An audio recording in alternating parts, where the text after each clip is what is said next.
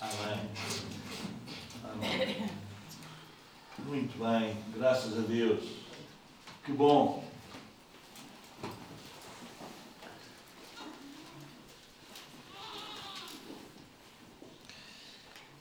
Bem, na verdade, eh, esta palavra eu já era para ter pregado no início do ano, não é? Mas como nós tivemos uma visita e nós tivemos que, por causa da agenda, tivemos que colocar a visita, não é? No fim de semana passado, então é como se esta fosse a primeira pregação não é? do ano, da minha parte para vocês. Tá bom? Eu já tive a oportunidade de falar alguma coisa disto lá embaixo, no domingo passado, quando fomos lá à tarde, mas eu gostava de deixar esta palavra como uma palavra para nós, para início do ano. Eu, eu gostava de dizer tudo o que eu tenho aqui para vos dizer, mas eu já sei que não vou conseguir. Então não sei muito bem se depois nós voltamos aqui, se pronto, depois o Senhor há de dizer, mas uh, sem mais demoras vamos avançar. Eu vou tentar, eu escrevi quase tudo para eu não divagar, que eu divago bastante e depois eu demoro né, muito tempo e eu vou tentar seguir aqui, mas eu gostava que uh, nós fôssemos alimentados e edificados nesta manhã com esta palavra, está bem? Está na carta aos Colossenses, capítulo 1, versículos 9 a 12, e fala do que Paulo orava pelos irmãos lá em Colossos, a oração de Paulo pelos nossos irmãos. Uh, e esta tem sido a minha oração por todos vocês e por todos nós, na verdade. Ah, há uns tempos para cá.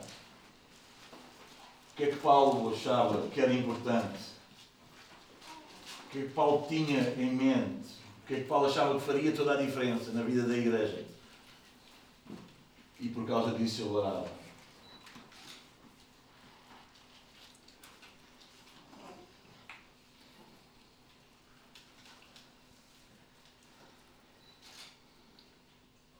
Estamos lá, Colossenses 1,9. Diz: Por esta razão, também nós, desde o dia em que o ouvimos, não cessamos de orar por vós. E o que é que Paulo orava? O que é que ele pedia? E de pedir que transbordeis. Sabem o que é transbordar, não sabem? Não é preciso perdermos tempo aqui, não? Já, já alguém, as irmãs já alguma vez quando foram lavar o chão, meteram o balde debaixo da torneira e depois foram fazer outra coisa, esqueceram. E quando chegaram lá, aquilo já estava tudo encharcado. Nunca aconteceu a vocês. Isso é transbordar. Isso é transbordar. É estar tão cheio, tão encharcado, que, que extravasa-nos, que vai para além de nós. É ser mais do que cheio. Interessante. O desejo, o desejo, o desejo de Paulo para, para os irmãos de Colossos e o desejo de Deus para nós é que não só nós andemos cheios, mas que possamos transbordar. Transbordeis de pleno conhecimento da Sua vontade, em toda a sabedoria e entendimento espiritual. Com que propósito?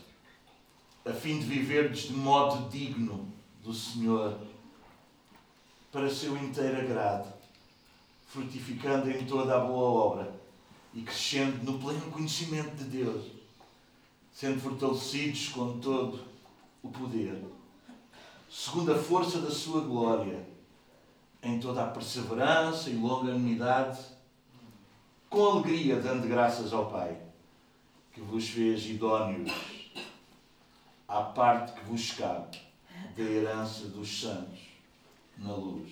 Então o que é que Paulo orava? O que é que Paulo achava que era essencial? e que ele achava que era essencial no entendimento de Paulo para a vida dos irmãos. O que é que ele achava? Paulo orava e Paulo pedia para que eles transbordassem de pleno conhecimento da vontade de Deus. E claro, porquê é que isso é importante? Porquê, porquê, é que isso era, porquê é que isso era essencial? Porquê é que o que Paulo clamava e pedia, porquê é que isso era? Sabem, porque Deus faz tudo o que lhe apraz. Amém? Nenhum desejo de Deus, nenhum querer de Deus a pode deixar de cumprir. Então nós sabemos muito bem que toda a vontade de Deus é cumprida na terra. no céu, no inferno, em todo lugar. Ele é soberano. Ele diz: Deus, Salmo 115, versículo 3 diz que Deus faz tudo o que lhe apraz. Jó, no capítulo 42, depois de ele fazer todas aquelas questões, depois de ele questionar Deus, de tudo aquilo que estava a acontecer na vida dele, Jó vai dizer o quê? Eu sei que nenhum dos teus planos podem ser frustrados. E ele vai dizer: Então eu vou-me calar. Está lá no capítulo 42 de Jó. Depois vocês podem ver, de 1 a 6.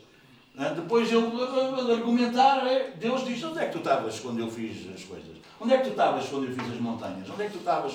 Porque às vezes nós achamos-nos o centro das atenções.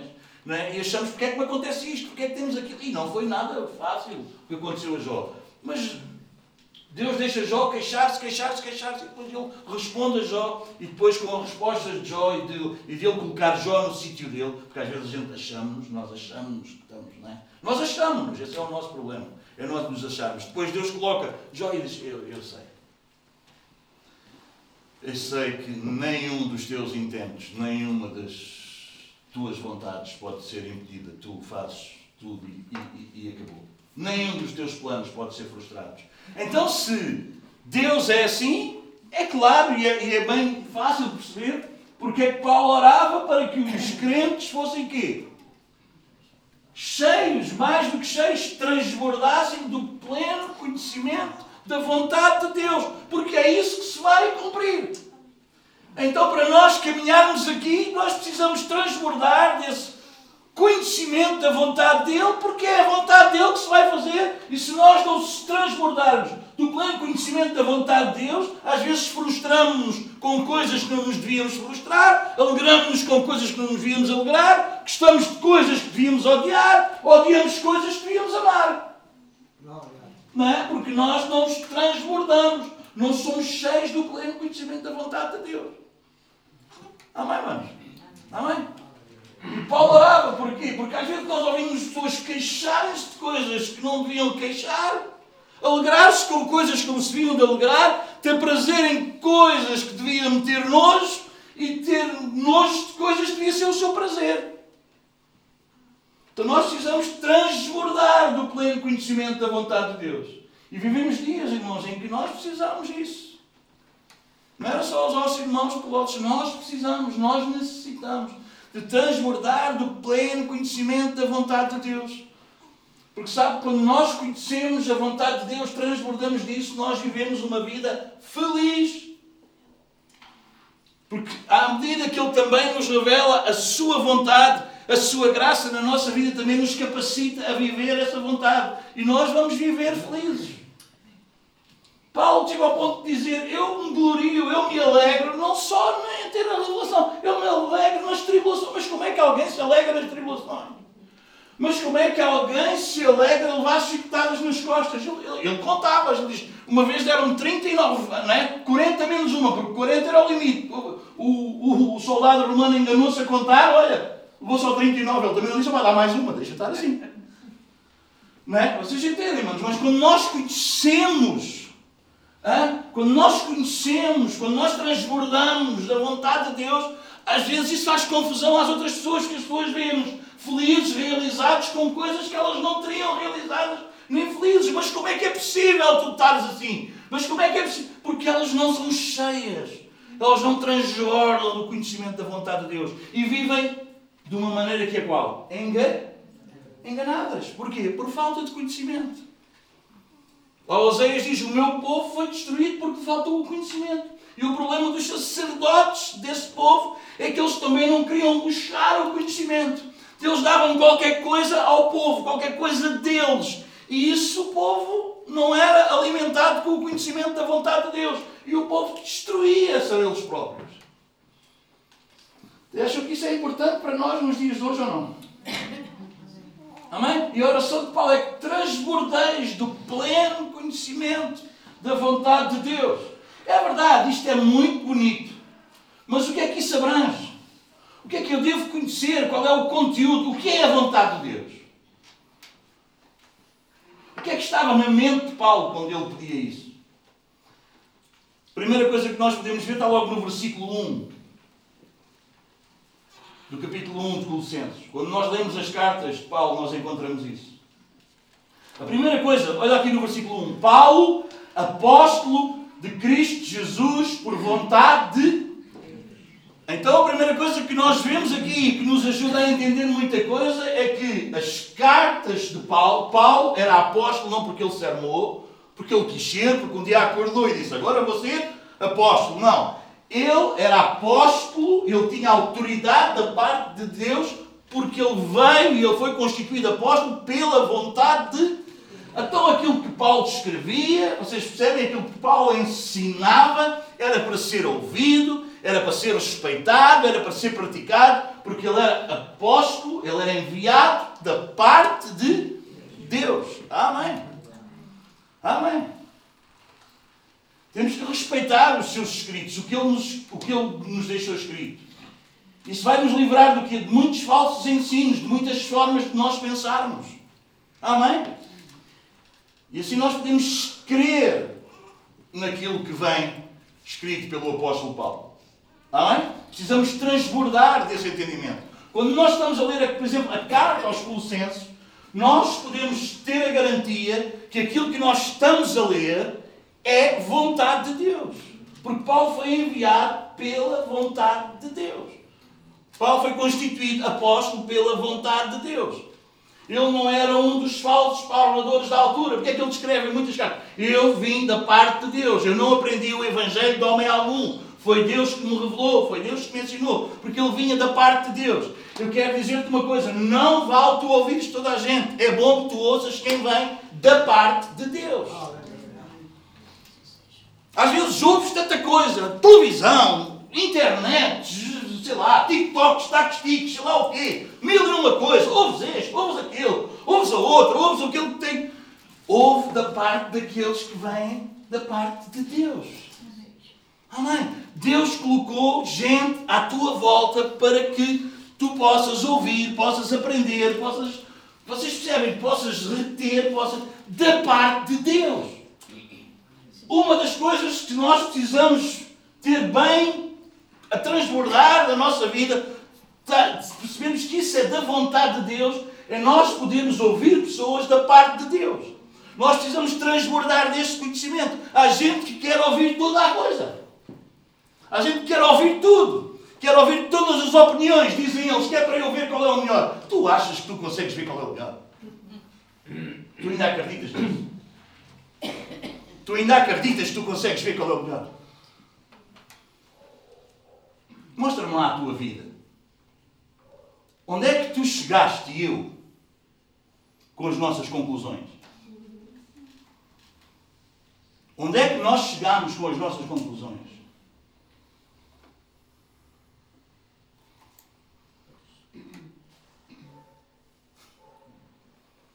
Às vezes nós de um domingo concluímos vir ao culto. Sabe o que é que a gente vem? Porque também vem toda a gente e depois se calhar fica mal nós não aparecermos e a gente vai. É uma benção ter gente que vai. Não é? Não é? Hum? Eu não estou a falar isso às, às bocas, estou a falar isso para mim mesmo. Porque houve tempos que eu estava quase a fazer uma igreja. Lembram-se vocês? Vocês estavam comigo. Quase que a gente, bom, a gente reúne-se uma vez, de 15 em 15 dias ao sábado. E o que é importante é a gente ajudar os outros e fazermos boas obras para os outros. Lembram-se disso? As nossas conclusões são horríveis, irmãos. As nossas conclusões são muito complicadas. Eu não posso chegar aqui e juntar dois mais dois e depois achar que são quatro, para outros dizem que são outra coisa qualquer. E a gente depois fica a ver que se calhar é outra coisa, mesmo a gente não sabe bem. Não, mano. Nós precisamos ouvir, ouvir, ouvir, ouvir da parte de Deus. E Paulo diz, olha, eu sou, ele começa a carta e muito, olha, eu sou, eu estou a escrever isto, mas eu estou a escrever isto e faz favor de ouvir, porque eu estou da parte de Deus. Eu sou o que sou pela vontade de Deus. Amém. Não era Paulo. Não era o que Paulo achava. Ele chegou à conclusão que quando era quando ele achava, ele matava os crentes com as conclusões de Paulo, e era um homem inteligente, não era como Domingos, nem como cada um de nós. Hein? Sabe qual foi as conclusões? Paulo chegou com as conclusões dele, voltava à igreja. Ele andava a perseguir, andava a pedir cartas para ter autorização para ir para aquelas terras fora a matar a igreja. E matar a igreja, irmão, matar a igreja não era. Eles reuniam-se ali num sítio e Paulo ia lá. Não, não. Ele encontrava-os pelo caminho e pau. Vocês entendem? Ele chegava lá àquela casa, olha, tu és, és, és crente? Pumba. Vocês entendem? Estava a falar assim, oh, parecia apito, vocês entendem? Oh, essa maneira de falar, tu és crente? Tu andas a de Jesus? Pau. Essa era a conclusão que Paulo tinha chegado para ele. Mas o Senhor salvou-o, salvou naquela estrada de Damasco. Não foi Paulo que andou atrás de Jesus. Só Deus. Vocês não acham? Só Deus. Só Deus. Paulo. Saulo, Saulo, porquê é que me persegues? Mas ele andava a perseguir Jesus. Andava, porque a igreja é o corpo de Cristo. Saulo, Saulo, porquê é que me persegues? Bom, agora não, lá estou eu a divagar. Vamos lá avançar. Amém? Então precisamos acatar, perceber isso.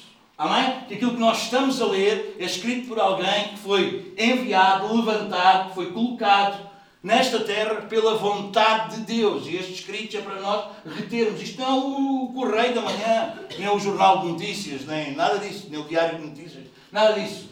É a palavra de Deus.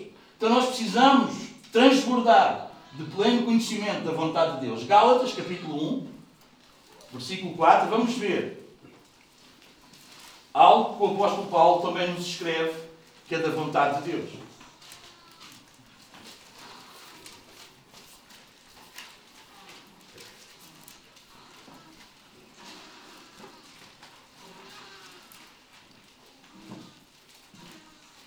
Talvez o 3, vamos nos dar graça a vós outros e paz da parte de Deus, nosso Pai, e de nosso Senhor Jesus Cristo, o qual se entregou a si mesmo pelos nossos pecados para nos desarraigar deste mundo perverso, segundo? Segundo? A vontade de nosso Deus e Pai. Então, o que é que nós podemos saber que é a vontade de Deus que Ele enviou a Jesus Cristo? A, a entregar-se por nós? Foi ou não foi? Pelos nossos pecados como propósito. Ah, sou perdoado, aleluia. Sim, sim, graças a Deus, é isso mesmo. Mas mais do que isso, quem é perdoado deixa de ter raízes no pecado. Para nos desarraigar, o que é que diz? Hã? Deste mundo perverso. Não acredite em alguém que tem fé e diz eu tenho muita fé e vivo no pecado. Isso é uma mentira, isso é uma fraude. Não acredites nisso. Essa pessoa precisa de arrependimento.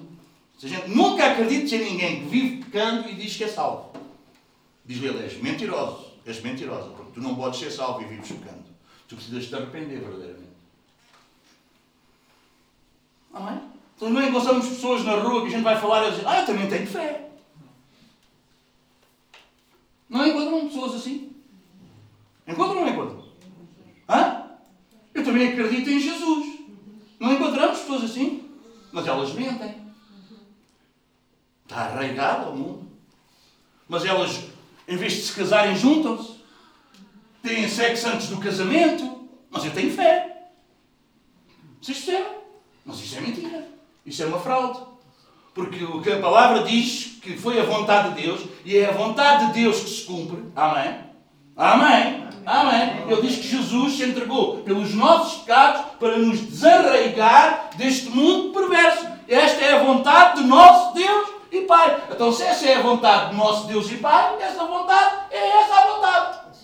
Amém? É por isso que precisamos que transbordar de pleno conhecimento da vontade de Deus. Quando nós transbordamos de pleno conhecimento da vontade de Deus, nós não vivemos confusos a nosso respeito, nem a respeito de ninguém. Tens fé? Tens. Como é que é a tua vida? Ok, então essa fé não vale nada. Vamos nos arrepender. Vamos seguir em frente. Arranja uma igreja onde preguem a verdade. Amém?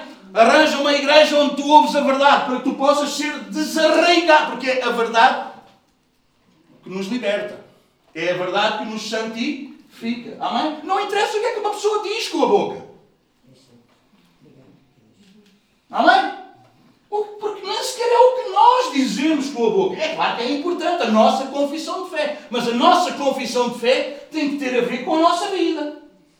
Eu não posso dizer uma coisa com a boca e a minha vida diz outra coisa. Isso faz de mim o quê? Um mentir, mentiroso. Porque todo homem pode ser mentiroso, Deus é verdadeiro. O que Deus diz é que Jesus Cristo se entregou pelos nossos pecados para nos desarraigar deste mundo perverso. Alguém que tem uma fé como deve ser é alguém que não ama o mundo. Os seus desejos não estão no mundo. Vocês entendem? Amém? Porque é uma obra que é feita por Deus na nossa vida e aquilo que nós amávamos, nós deixamos de amar.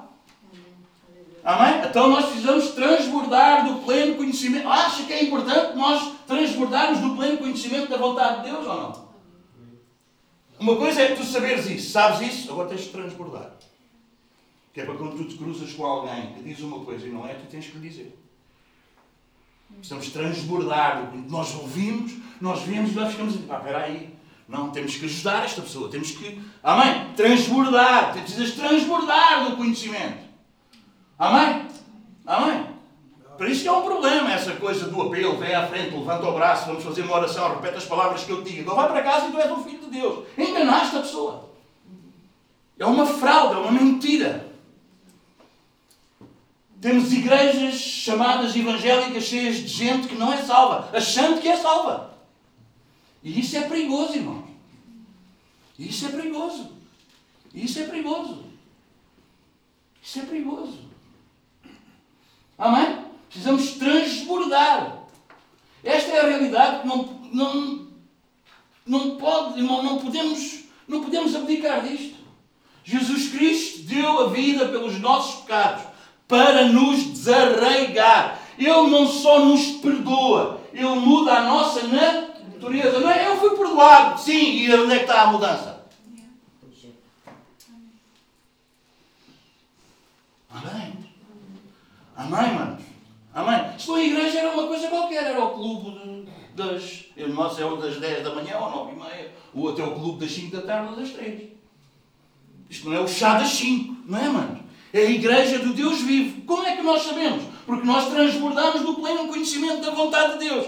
E o pleno conhecimento da vontade de Deus diz que Jesus Cristo foi enviado por Deus para pagar pelos nossos pecados. Uau, está tudo bem resolvido com Deus. Sim, ok, mas está tudo perdoado. Boa, mas o facto, a evidência que eu sou um perdoado é que a minha natureza também mudou. Eu fui desarraigado. Amém?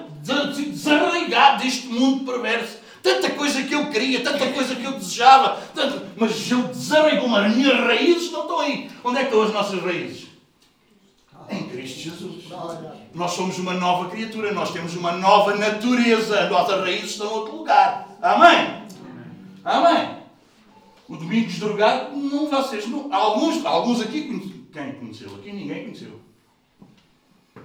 Aqui ninguém conheceu. Mulher conheceu. O Domingos Drogado. Só que ele morreu. Não é o Domingos perfeito agora. É o domingo que tem raízes do outro lado. Amém? Amém? Amém, manos? Então precisamos transbordar do pleno conhecimento da vontade de Deus. Efésios, capítulo 1, um pouco mais à frente. Acham que é importante transbordarmos do pleno conhecimento da vontade de Deus ou não? Efésios capítulo 1. O que é que diz? No versículo 5. Talvez no 3. Vamos começar. Bendito Deus e Pai de nosso Senhor Jesus Cristo, que nos tem abençoado com toda a sorte de bênção espiritual nas regiões celestiais em Cristo, assim como nos escolheu nele antes da fundação do mundo, para sermos santos e irrepreensíveis perante Ele. E em amor nos predestinou para Ele, para a adoção de filhos, por meio de Jesus Cristo, segundo o beneplácito da Sua vontade. Então qual foi a vontade? O que é que nós precisamos transbordar de pleno conhecimento da vontade? É o quê? É que nós fomos o quê? Nós fomos predestinados para quê? Para sermos filhos. Como é que Ele fez? Adotou-nos. Uau! Amém? Já nós não pertencemos àquela família do mundo. Nós agora pertencemos à família de Deus. E isto é, aconteceu porquê? Porque isto foi da sua vontade. Ele nos predestinou para a adoção de filhos. Amém? E isto segundo o beneplácito, segundo porque eu merecia. É segundo o beneplácito da sua vontade. Não fizemos nada para lhe dar atenção, para ele dizer, ah, deixa-me ver este aqui, olha, vou escolher este. Não, não tem nada a ver connosco, não havia mérito nenhum em nós. Ele fez isso só porque quis, uau. Que maravilha. E isso porque foi da sua vontade. É tão bom. Tu vives transbordando desse conhecimento. Isso vai te deixar bem humilde. Isso vai te deixar bem humilde. Não foi porque a tua mãe rezou toda a vida, não foi porque apareceu um evangelista cheio de unção, não foi porque. Não, foi porque ele, antes da fundação do mundo, não havia evangelistas, não havia mamães a orar, não havia jejuns por ti. Amém! Amém. Antes da fundação do mundo, Amém! Não estou a tirar o mérito ao jejum, não estou a tirar o mérito à oração, não estou a tirar o mérito a quem evangeliza. Amém? Vocês percebam isso. Está bem? Ah, o Domingos agora, não é isso que eu estou a dizer. Agora o que eu estou a dizer é que nenhum de nós está aqui por vontade do homem, porque ninguém é salvo pela vontade do homem. Mas a todos quantos receberam, deu-lhes o direito de serem chamados filhos de Deus. E esses não nasceram pela vontade do homem, nem da carne, nem do varão, mas de Deus. Amém? É por isso que diante dele toda a carne ó, se cala. Percebe? Não quando nós subimos e qualquer dia a gente está quase a subir, não vou estar lá à porta do céu e dizer, olha, agora venham os meus, os do dom, bora, fui eu.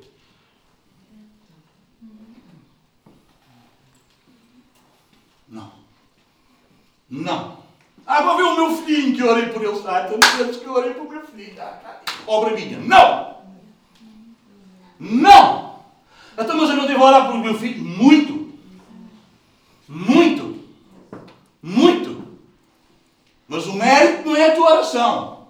O mérito, a origem, o princípio é antes da fundação do mundo. E porque a vontade de Deus se cumpre, não pode não ser cumprida, porque Ele faz tudo o que lhe apraz, não há nenhum dos seus propósitos que não aconteça, tu e eu somos salvos.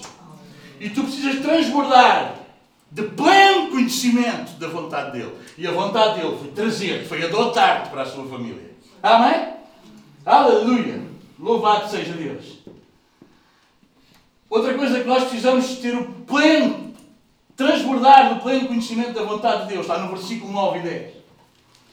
Desvendando-nos o mistério, estamos no capítulo 1 de Efésios, vocês estão lá? Desvendando-nos o mistério da sua vontade, segundo o seu beneplácito, segundo a sua vontade, segundo a sua boa vontade, que propusera em Cristo, de fazer convergir nele na dispensação da plenitude dos tempos, todas as coisas, tantas do céu como as da terra. O que é que nós precisamos transbordar do pleno conhecimento da vontade de Deus? Qual é a vontade de Deus que nós precisamos transbordar? É que tudo vai estar debaixo da autoridade de Cristo.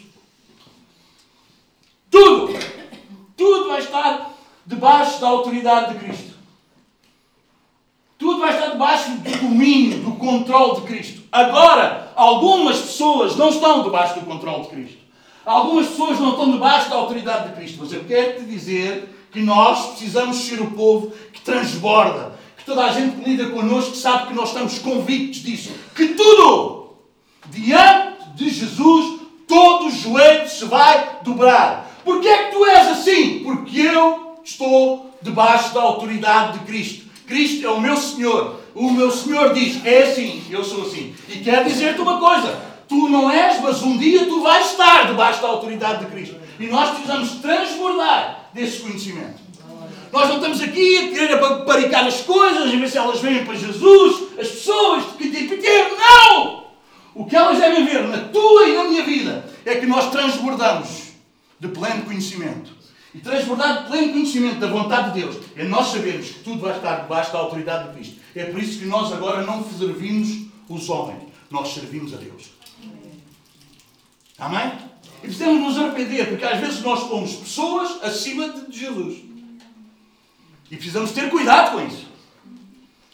Às vezes é por causa do meu marido, às vezes é por causa do meu filho, às vezes é por causa da minha mulher, às vezes é por causa da minha tia, às vezes é por causa do meu vizinho, às vezes é por causa do cão, do gato. Então, mas não, ah, sabes, o meu filho. Então, ah, meu marido. Ah, a minha mulher. Não! Não! Não! Tens alguma coisa mais desejável na tua vida do que Cristo? Cristo deve ser plenamente desejável. Em Eclesiastes 5,16 diz: Tu és inteiramente desejável. O que é que tu desejas mais? Qual é o teu maior desejo? Quem é que tu queres agradar mais? Hã? A quem? A quem? Eclesiastes 5,16 diz: Ele é plenamente desejável. Precisamos de arrepender, manos, porque às vezes nós deixamos, porque nós colocamos outras. Jesus avisou-nos disto, não avisou? Que é amar mais pai, mãe, filhos, casas, terrenos do que a mim não é digno de. Se fosse eu a dizer isto, eu era um egoísta e vocês deviam ter cuidado comigo, porque eu era bué, egocêntrico, anarquista, cuidado comigo. Mas sabem, quando ele diz que ele deve ser o mais desejado, quando ele diz que ele deve ser o mais amado, é porque ele é o melhor que há. E, ele não, e, e, quando ele vai olhar à volta e não há nada melhor do que ele, então ele vai te ensinar a ti e a mim, a, a nós, amarmos e desejarmos o que é o melhor. E ele não podia apontar para outro lugar, nem para mais ninguém, a não ser para ele, porque ele é o melhor. Ele é Deus. Ele é plenamente bom, Ele é plenamente santo, Ele é plenamente poderoso, Ele é plenamente amor, Ele é plenamente misericórdia, Ele é plenamente justiça, Ele é pleno, Ele é completo em tudo. Quando Ele quer apontar para algo, vai apontar para quem? Para Ele mesmo, porque Ele é o melhor, Ele não tem melhor para nos dar a não ser Ele. E nós precisamos transbordar do pleno conhecimento da vontade de Deus. Foi da vontade de Deus, é da vontade de Deus fazer convergir em Cristo todas as. Transbordas esse conhecimento. Sabes que essa é a vontade de Deus? Como é que tu vives? Devemos transbordar. Isto deve ser perceptível. Toda a gente que lida connosco deve ser. Não, não, com, ah, com esse não sabe. Oh, esse é Deus mesmo. Acabou. Ah, vais ter essa conversa com a Mariana, não vale a pena. Ela vai dizer, já dizer quem é Deus. Como é Deus? Vais ter com o Dani essa conversa, não vale a pena. Com esse não vale a pena, porque ele vai te dizer é Deus. É quando Deus diz, é isso mesmo! Ah, mas ele não verga ali um bocadinho. Não verga ali um bocadinho. Aleluia! Transbordarmos do pleno conhecimento da vontade. Eu não posso dizer que eu acredito no que está aqui escrito, eu não posso dizer que eu acredito que todas as coisas vão convergir em Cristo e agora viver aqui com outros senhores da minha vida cedendo, fazendo cedências. Para quê? Para quê?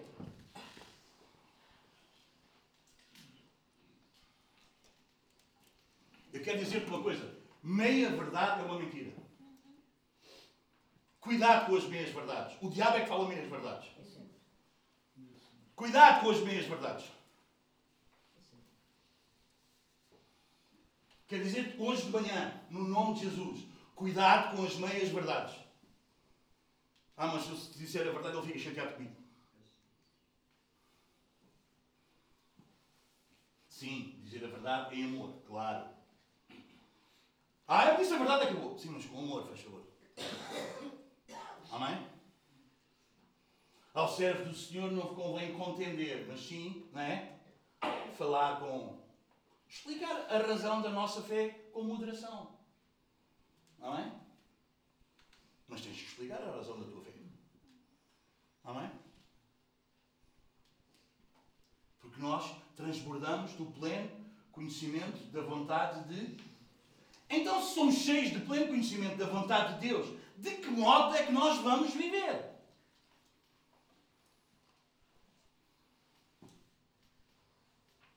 O modo como nós devemos viver, irmãos, não tem a ver com os nossos achos. Porque os nossos achos não têm nada a ver com a vontade de Deus. Amém?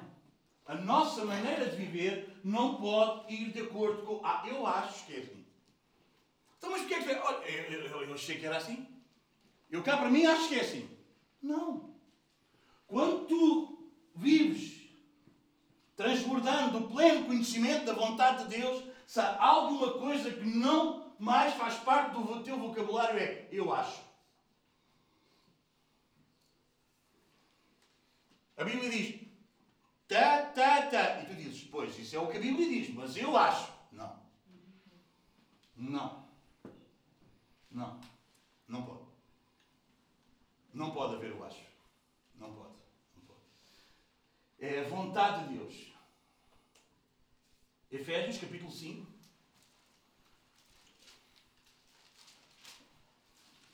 Versículos 15 a 17.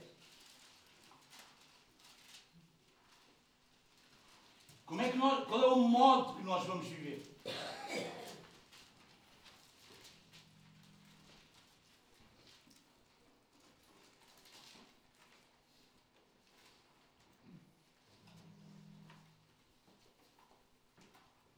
Estamos lá em Efésios 5?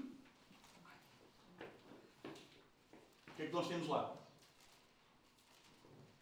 Portanto, sede, vede prudentemente como andais, não como nécios, e sim como sábios. Se nós transbordamos do pleno conhecimento da vontade de Deus, nós não andamos mais como nécios, como quem não sabe, como ignorantes. Nós vamos andar como sábios, como quem sabe. E como é que anda? Quem sabe? Remindo, porque os dias são. Tu não podes gastar o teu tempo com coisas vãs, com coisas fúteis. Que, os caminhos de Deus não são fúteis, não são vãos, não, não são coisas vãs, não são coisas comuns, não são coisas que toda a gente vive, não são, coisas, não são caminhos por onde toda a gente passa. Se tu tens, transbordas do pleno conhecimento da vontade de Deus, tu não gastas o teu tempo com futilidades. Tu não gastas o teu tempo, uh, deixas que o teu tempo passe, deixas. Sabes, uma das coisas mais preciosas nos dias de hoje, irmão, não é o dinheiro. Queres que eu te diga qual é? É o tempo. Porque já há tanto dinheiro que a gente pode comprar tudo, menos o tempo. Então há gente que diz: Domingos, eu quero que vais lá fazer esta obra a minha casa. E eu pago X e paga bem, eu tenho que ter. Eu não posso. Sabe porquê? Não é porque eu não gostasse de ganhar aquele dinheiro. É porque não tenho tempo. Uma das coisas mais preciosas hoje em dia é o tempo. E quantos de vocês são capazes de concordar comigo que até parece que o tempo corre? Antigamente parece que os dias demoravam mais. A gente olha agora para lá já passou o dia. Era 8 da manhã, são 6 da tarde. Como é que é possível? Não consegui fazer nada. Se tu descuidas, não consegue. Quantos têm essa percepção? Uma das coisas preciosas é o tempo. No que é que tu gastas o teu tempo? De que modo é que eu vou viver? Prestar atenção no que é que eu gasto o tempo. No que é que tu gastas o tempo?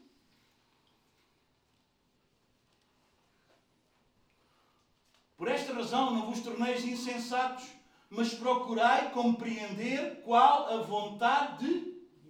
É isso. É isso. É isso. Como é que tu fazes de manhã? Senhor, ajuda-me, guarda-me dos maus caminhos, guarda-me, Senhor, do mal, guarda-me daquele colega que só me chateia a cabeça, guarda-me daquele patrão e daquela patroa que é o terrível, guarda-me daquele encarregado, guarda-me daquele. É isso? Ou tu dizes, Senhor, ensina-me eu hoje fazer tua vontade. E eu não gastar tempo com o que não é para gastar tempo. Eu não gastar tempo com futilidades. Eu não gastar tempo com pensamentos que não vale a pena ter esses pensamentos. Eu não gastar tempo. Amém? Alguém está a entender? Amém, mano? Lembra-te. A vontade de Deus para a tua vida não são, com coisas, não são coisas fúteis, comuns, normais. São coisas sobrenaturais. E sabes uma das coisas que é mais sobrenatural? Queres que eu te diga uma coisa que é bué sobrenatural? Vais ficar admirado, mas eu gostava que tu escrevesses no teu coração. Obediência. Obediência é sobrenatural. Naturalmente nós desobedecemos. Por natureza nós desobedecemos. Aliás, nós somos anti-ordens. Se alguém nos pedir um favor, tem tudo de nós. Se alguém nos der uma ordem, olha lá, estás a falar com quem? Pá. E é por nós sermos assim por natureza que achamos que às vezes Deus tem que nos pedir por favor para nós fazermos a vontade dele.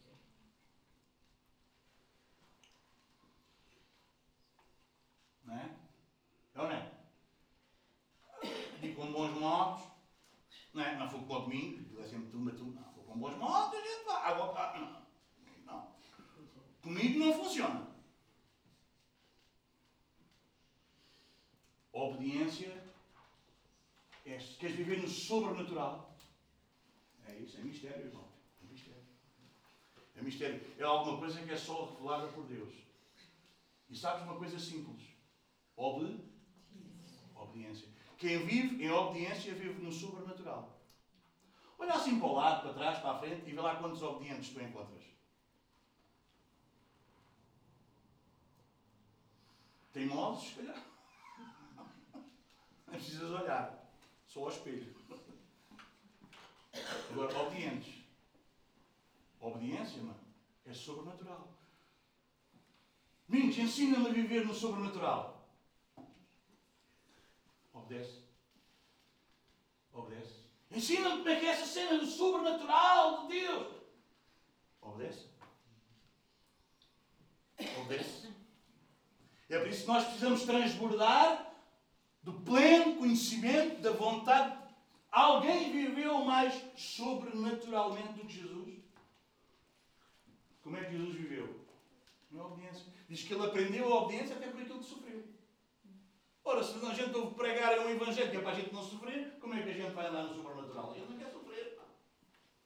Ah, pois, mas custa muito, eu sei. Ah, pois, mas não é fácil. Eu sei. É por isso que é sobre. Por isso que é sobrenatural. É por isso que a obediência é para filhos, não é para crentes.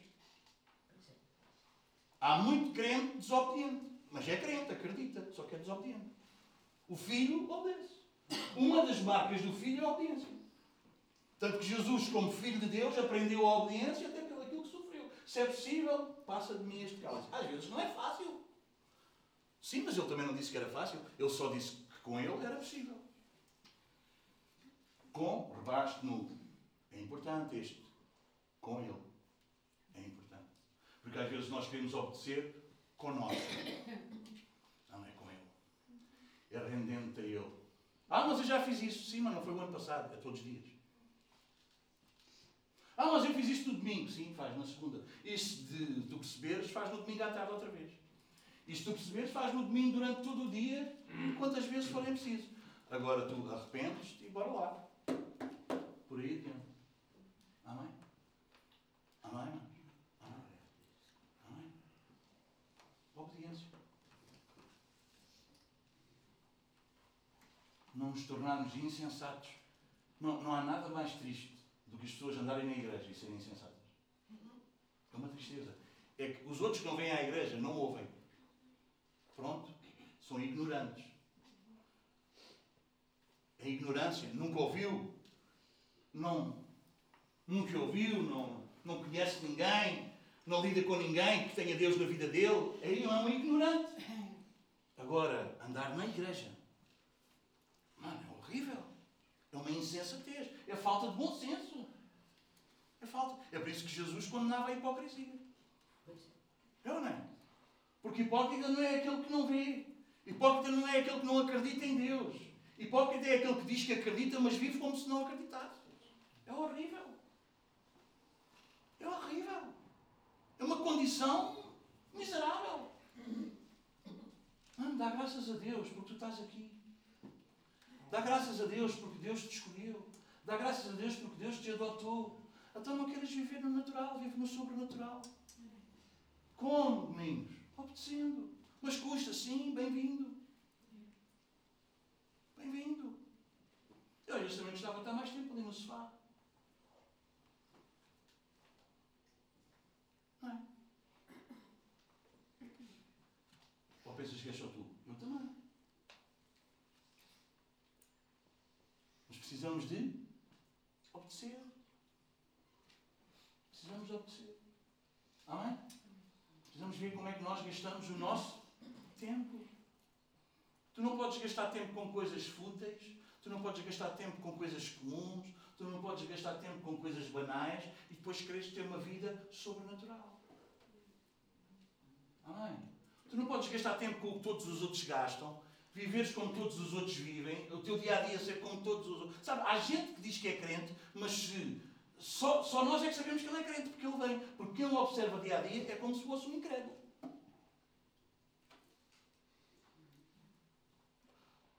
Não se nota nada que é crente.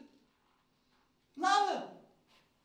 Os vizinhos não sabem que é crente, o colega não sabe que é crente, seja certo, nada, porque a vida dele não diz nada que ele é crente. Mas ele diz que é crente. E ao domingo a gente acredita que ele é crente. Mas ninguém que vive com ele é dá para ver que ele é crente. Lembra-se daquele teu testemunho, não é? depois de 40 anos de emprego, hein? um colega descobriu que ele era da igreja, estava a dar testemunho. Depois de 40 anos, irmão, lá um colega meu que. Disse, depois de 40 anos é que eu descobri que tu és crente. Grande crente que tu és. Grande testemunho. Não, é na primeira hora. É no primeiro momento. Sabe, é uma segurança para ti. Ajuda-te. Sabes porquê? Porque se tu te apresentares logo como crente, no dia que tu fores tentado a fazer uma coisa que um crente não deve fazer, tu lembras, espera aí, eu já disse que é crente, que sou crente, mais vale não. Não me esticar muito, senão vai. Hã? Ah, ainda não é o momento de falar. Pois é bom esconder, eu também que é assim. Ainda não surgiu a oportunidade. Um dia destes vai ser. Obedece. Obedece. Mostra logo o teu cartão de identidade. Paulo. Se não fizeram tempo é tempo, não fizeram? No ano passado, lembram-se? Mostra logo. Olha, a minha idade é esta. Sou de Deus. Sou de Deus. Não sou perfeito. O dia que tu me vires errar, ajuda-me, dá-me um toque. É suposto a não fazer. É suposto a não falhar contigo. Vocês percebem? Amém? Porque eu estou crucificado. É suposto a não fazer a minha vontade. É suposto a fazer a vontade de Deus. E olha, eu quero dizer que a vontade de Deus para a tua vida é boa. Então, no dia que eu não for bom para ti, uh, olha, eu estou fora dessa vontade, dá-me um toquezinho, porque eu às vezes posso falhar, mas eu sou esta pessoa. Amém? Amém? Amém, irmãos? Transbordarmos da vontade de Deus. Efésios 6,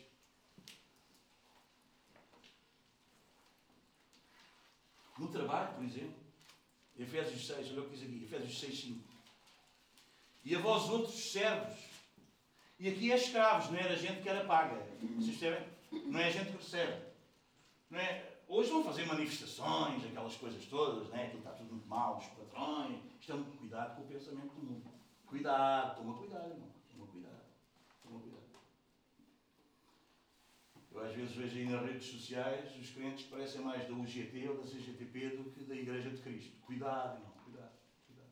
Cuidado com os teus direitos, cuidado. Cuidado com os direitos.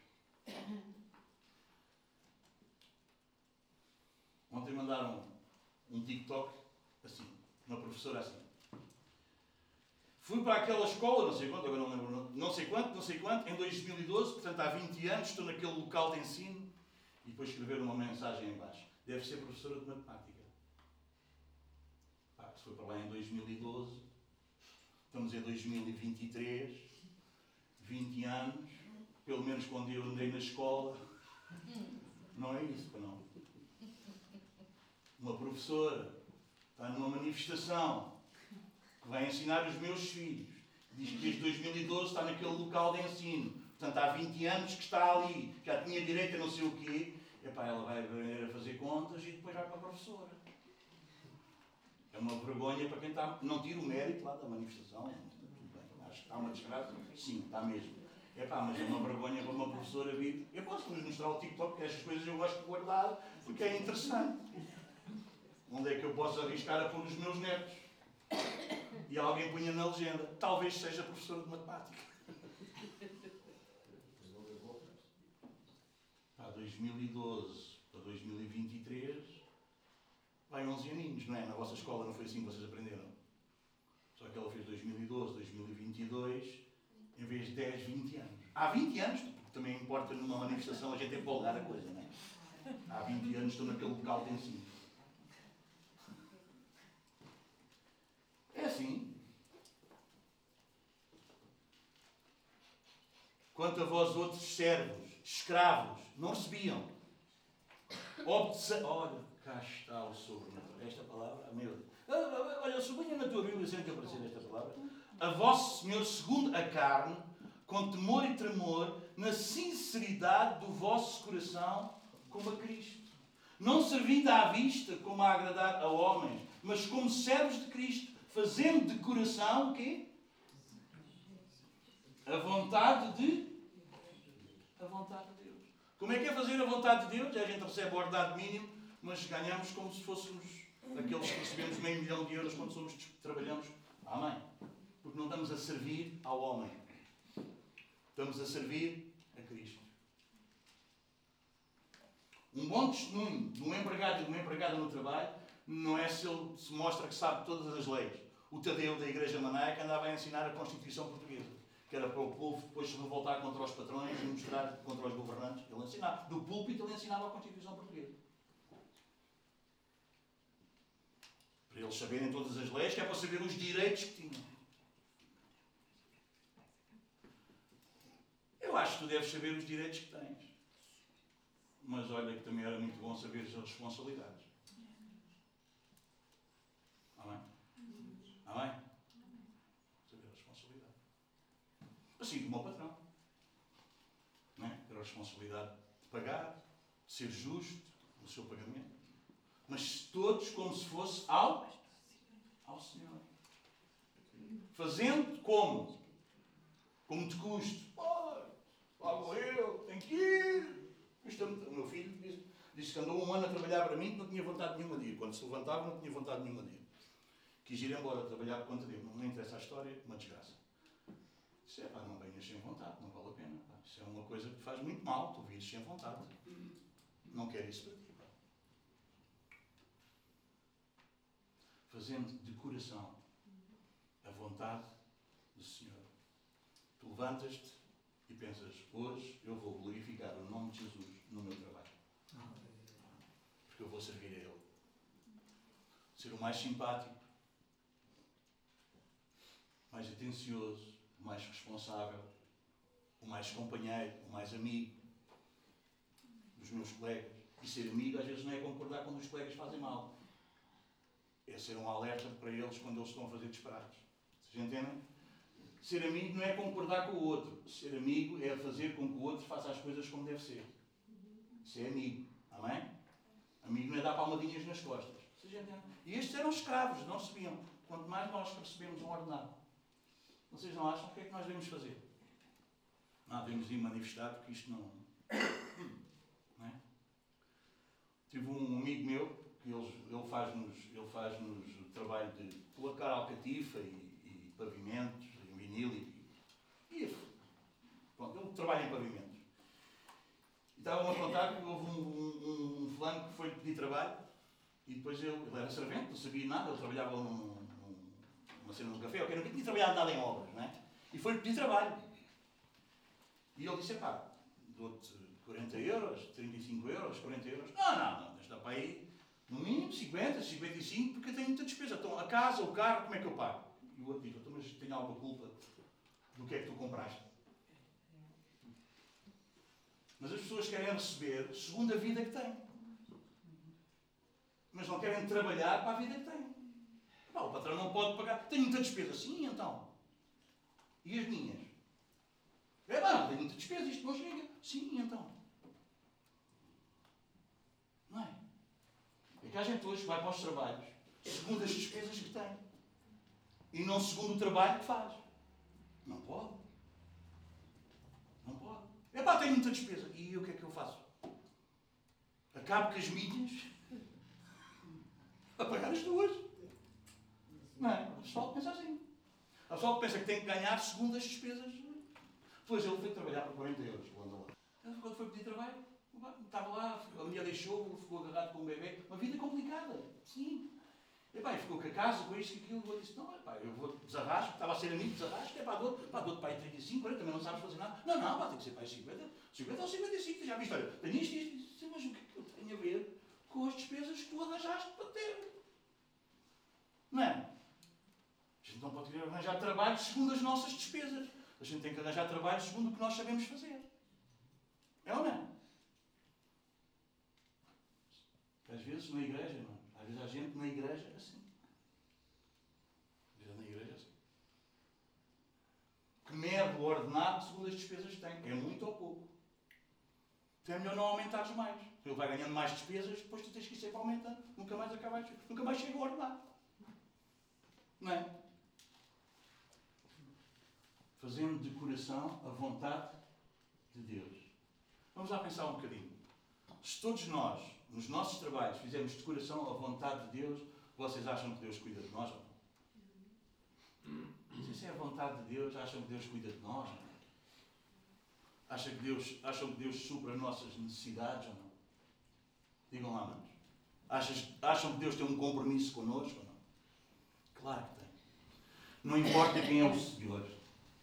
Não importa quem é o patrão. Porque acima dele está um que cuida de nós. E Ele vai fazer isso connosco. Sem dúvida alguma. Sem dúvida alguma. Sem dúvida alguma. Fazendo a vontade de, a vontade de Deus. Transbordarmos do pleno conhecimento da vontade de Deus. Primeiro aos Salonicenses, capítulo 4.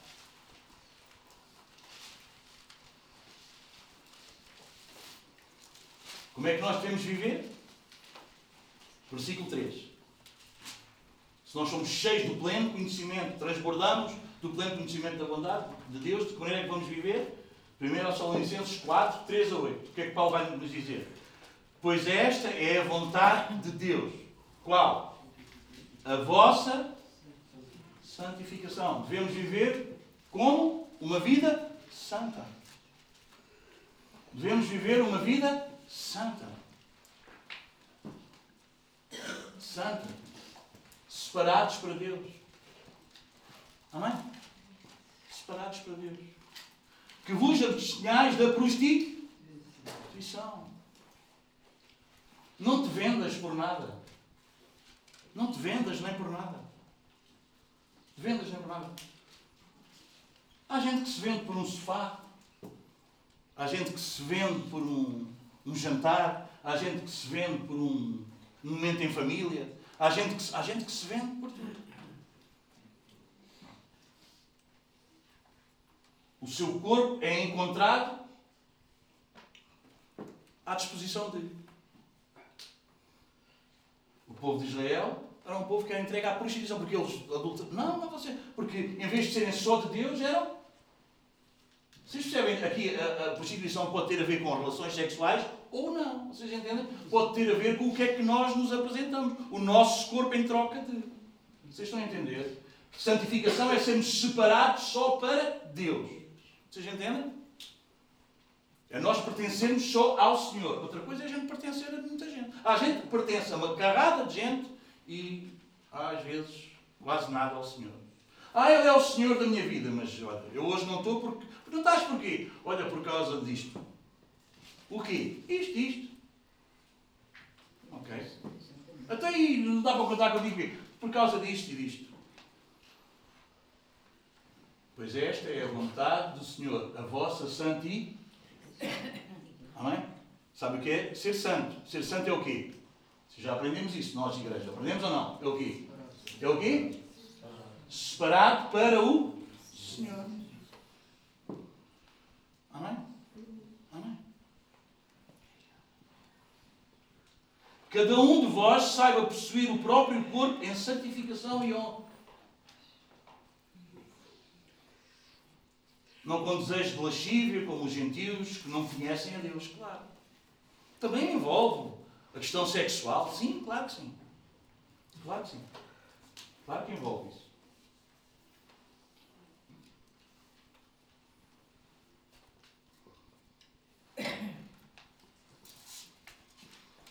A palavra de Deus diz que Jó, eu não, eu não escrevi aqui, já na outra vez era para escrever, depois acabei por não escrever.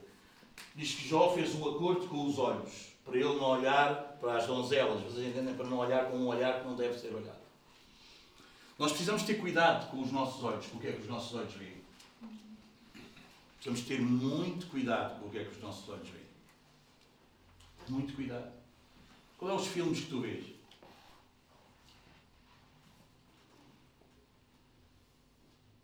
Qual é as publicações que tu vês? Temos de ter muito cuidado com os nossos olhos. As séries que tu vês. Os teus filhos. Sabes o que é que eles veem? Sabes o que é que eles veem? É que antigamente a gente dizia, olha, não sais, ficas aqui em casa. E nós, eles ficavam em casa, a gente sabia o que, é que eles estavam a fazer. Estavam ali ao pé de nós. Mas eles vão para o quarto ou estão no outro lado do sofá a mexer no telemóvel e nós não sabemos o que é que eles estão a ver. Aquilo vai com eles para a escola, no bolso. Vocês entendem? Não conseguimos controlar nada. E depois, quando vamos descobrir, os nossos filhos estão numa condição, ou estão numa vida que nós nem imaginamos. O meu filho está assim. Como é que é possível outra assim? Porque, infelizmente, as trevas foram galgando mas, de uma maneira incrível que nós não conseguimos perceber. Graças a Deus pela igreja, tu não achas? Eu dou graças a Deus pela igreja. Porque os meus filhos, não sendo perfeitos, como nenhum de nós aqui é, mas olha, do mal o menos.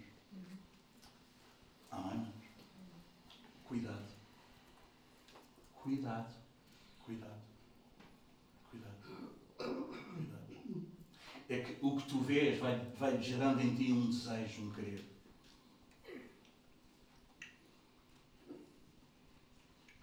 E todos nós sabemos onde é que isso vai parar, mais tarde ou mais cedo.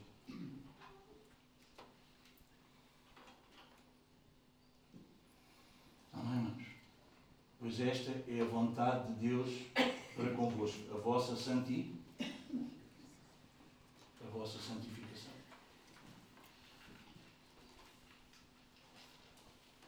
Precisamos viver vidas santas. Sermos separados para Ele. Isso é a vida.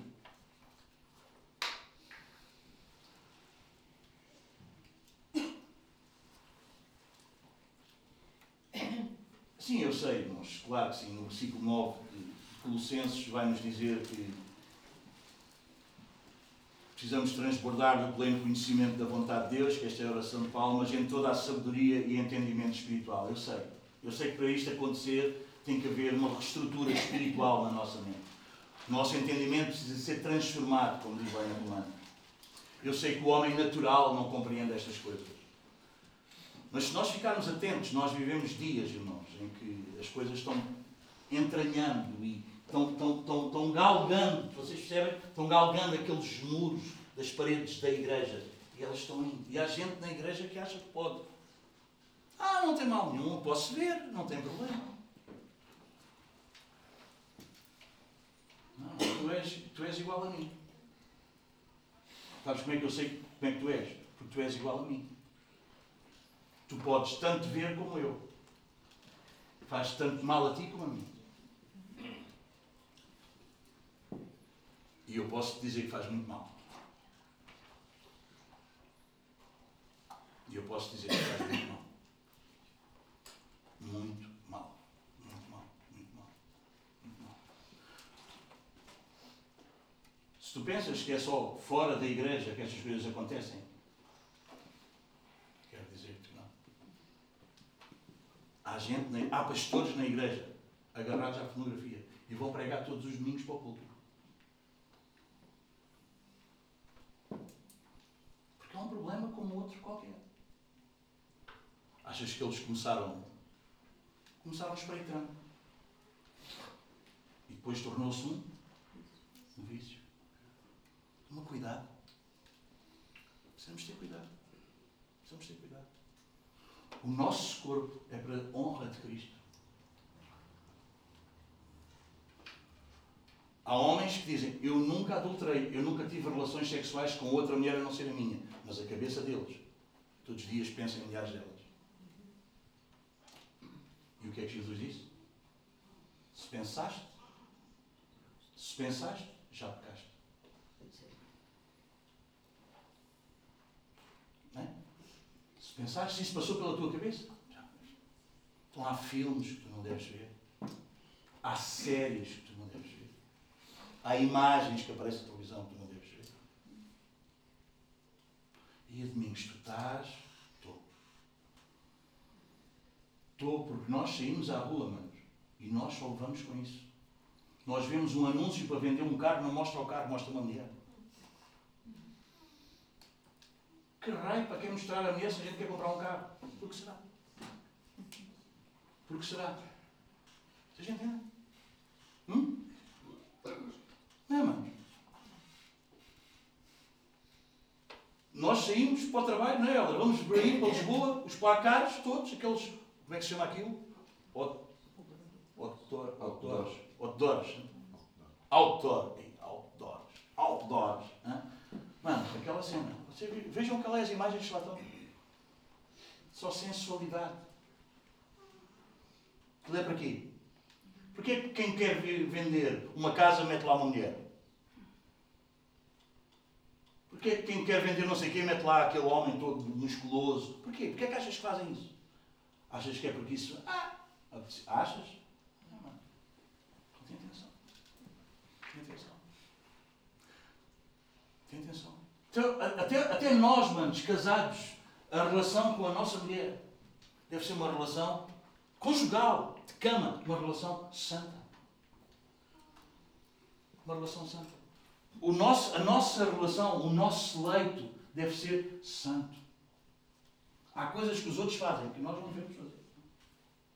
Porque se nós só as fazemos por causa da lascívia, porque os nossos olhos viram tanta coisa.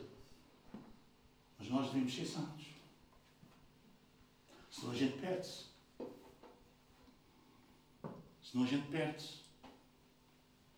E podia dizer, dizer aqui, ó oh, pessoal novo, vocês vejam isso, olha, isto não é com novos, isto é com novos e com velhos e com tudo. Sabes que acaba, percebes porque é que hoje há uma, série de velhotes aí a tombar, tomam daquele comprimido todo, casa toda, e tudo, pum, pum, pum, pum, a tombar para o lado, tomam tanto, tanto. Porquê? Por causa do que está a ser oferecido. Olha, sabe o que é que eu estou a falar? Deus nos ajude, mano. Deus nos ajude. Esta é a vontade de Deus para convosco, quem? Nós que somos da igreja. A vossa santi... santificação, manos. Santificação. Sabem como é que o diabo começa a fazer connosco? Tem problema. Qual é o mal? O que interessa é a tua. O que interessa é a tua motivação. Estás com a tua mulher. Isso é promíscuo, é sujo. É sujo. É sujo. Por isso que é tão fixe viver uma vida assim. Eu sei que eu não posso mudar o meu passado. Não posso, mano. Nem vivo aflito com isso. Está bem resolvido. Deus perdoou-me, está perdoado. Mas eu gostava tanto de não ter feito coisas que fiz. Mas digo-vos mesmo, gostava tanto. Eu hoje, percebendo a palavra como eu percebo, vendo a palavra como eu entendo, eu gostava tanto de ter sido santo. Eu gostava tanto de ter sido sempre aquele Betinho que toda a gente gozava. Eu gostava tanto da primeira mulher que eu tivesse conhecido fosse a minha mulher. Eu gostava tanto que a primeira noite que eu me deitasse com a minha mulher eu não sabia bem como é que era. E estávamos os dois à descoberta. Eu gostava tanto que fosse assim. Porque aí está a beleza, aí está o bonito. Hoje é experimenta, vê se funciona, se dá. Que coisa horrível.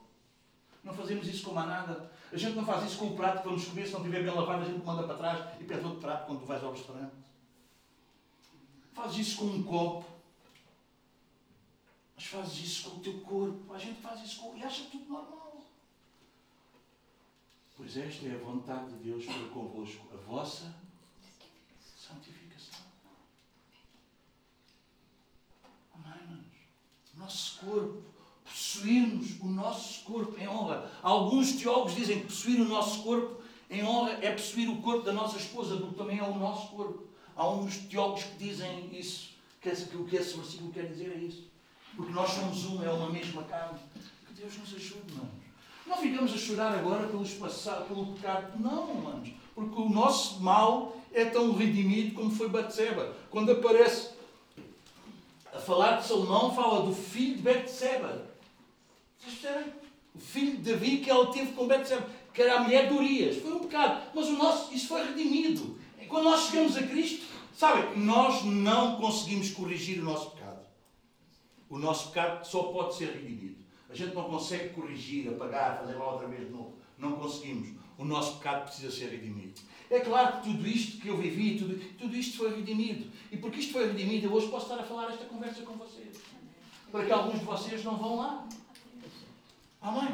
Não estou a falar isto com um peso de culpa, não tenho culpa nenhuma, porque isso já foi perdoado. Vocês entendem? Eu não carrego isso. O diabo quer fazer isso pensar. O diabo usa o meu filho Luís muitas vezes para vir espezinhar que o meu passado deve fazer. No meu passado está tratado. Mas foi difícil eu vencer isto. Foi muito complicado. Porque eu estava nas mãos de um miúdo que manipulável porque eu não fui um pai como devia ser. Mas eu não posso apagar o meu passado. Eu não posso corrigir o meu passado. Não posso. Mas o meu passado foi redimido. Ele agora quer ser um homem como deve ser. Venha para Deus, estamos cá.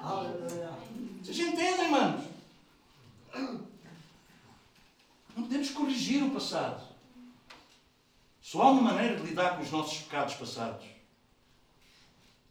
Não é a correção. Há gente que, ah, então agora vou fazer assim como nunca fiz para. Não, não, não é o que tu fazes. É tu não fazeres nada. É tu acreditares que o que Cristo fez resolveu isso. Eu agora vou dar mais dinheiro. Eu agora, quando, quando me estou lá. Eu agora não sei o quê. Eu agora, é uma correria que tu não aguentas. Porque tu estás a querer corrigir o passado. Tu não consegues corrigir o passado. Isso vai dar cabo de ti. Isso é diabólico. O teu passado só pode ser redimido. Cristo perdoou e tornou esse passado agora teu um exemplo para que tu possas contar a outros, para que outros não caiam nisso. Mas tu não corriges o teu passado. Foi redimido. Hã? Salomão foi o rei que foi, mas a Bíblia não esconde, podia esconder. Ah, filho de Davi, mas não. O filho da mulher de Urias. Sim, foi errado. Sim, não devia ter feito. Sim, Deus não aprova. Não, mas isso foi tratado. Seguimos para a frente, seguimos para diante. É por isso que Paulo diz: Eu ainda não cheguei à perfeição, eu ainda não sou tudo o que devia ser. Não, mas uma coisa eu faço: esquecendo-me das coisas que para trás ficam, avanço para o alvo para um prémio da soberana vocação de Deus em Cristo Jesus. Amém, mano? Não vivas querendo pagar, corrigir o teu passado. Não, o teu passado não dá para corrigir, já foi. Ah, mas vive o teu presente em Cristo. Vive o teu presente livre. Liberte disso. Amém, manos? Tão bom, não é? Aleluia. Louvado seja Deus. Qual é o resultado deste conhecimento? Qual é o resultado de nós transbordarmos deste conhecimento? Será que isso terá algum resultado na nossa vida? Versículo 10 de Colossenses, o que é que diz? A fim de viverdes de modo digno do, do Senhor.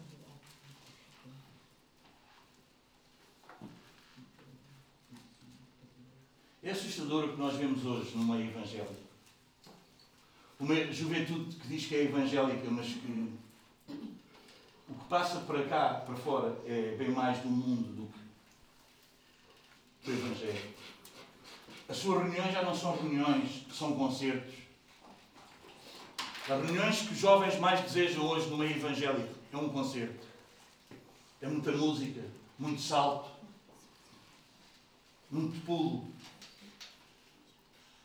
não vemos jovens como nós vemos do, do passado, que queriam dobrar os joelhos, queriam clamar por perdão, queriam viver arrependidos, que queriam ser usados por Deus, não para dar saltos e pulos, mas para que o caráter de Cristo fosse formado na vida deles. A manifestação do Espírito Santo de Deus não é quando tu dás saltos ou quando tu cais para o chão. A manifestação do Espírito de Deus na tua vida é quando o caráter de Cristo é produzido na tua vida. Porque a obra que Ele está fazendo em cada um de nós é nos fazer conforme a imagem do seu Filho. Essa é a obra do Espírito de Deus na nossa vida.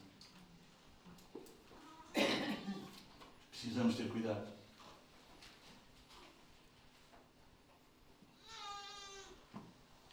Cheios de concertos gospel, de cantores gospel, de música gospel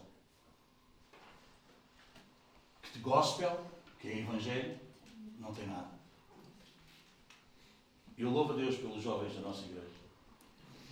E oro todos os dias para que Deus os guarde, os proteja no pensamento deles, porque era bem fácil eles pensarem de outra maneira. Era bem fácil. Hoje a decisão dos, dos jovens escolher uma igreja é se uma igreja é assim. Como é que é, lá, como é, que é o louvor lá na tua igreja? Como é que é lá, quem é que é o dirigente do louvor? E a igreja enche pelo dirigente do louvor. Não pelo púlpito, por o que é pregado. Também não importa, porque também não é pregado nada de jeito, é por isso que o dirigente do louvor é como é. Porque não é pregada a palavra, não é ensinada a palavra. É, é, é, uma, é uma mensagem para os ouvintes, em vez de uma mensagem para, para que a vontade de Deus aconteça na vida do povo. Eles fazem uma sondagem do povo que têm e vão falar o o povo quer ouvir. Amém? Amém? Então, se ele vestir um bocado mais à moda, então se ele tiver um corpo todo escultural, o pastor, o líder de louvor, então se ele usar uns bonés na cabeça, então se ele fizer assim umas cenas, né? toda mais coisa, então isso vai, vai atrair o pessoal. Vai ser fixe, uau, é uma coisa mesmo fantástica. Vocês acham que é isso que deve atrair o povo?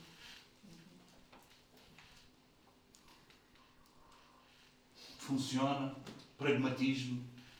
Deus nos ajude, irmãos. O que é que aconteceu? Os púlpitos não ensinaram o pleno conhecimento da vontade de Deus. O que eu desejo para nós e para muitas outras igrejas como nós, irmãos, é que nós possamos mudar a história das igrejas. Que nós possamos viver de modo digno do Senhor, não do mundo. A minha oração é, Senhor, ajuda-nos a aprender o que te agrada, o que te deixa feliz.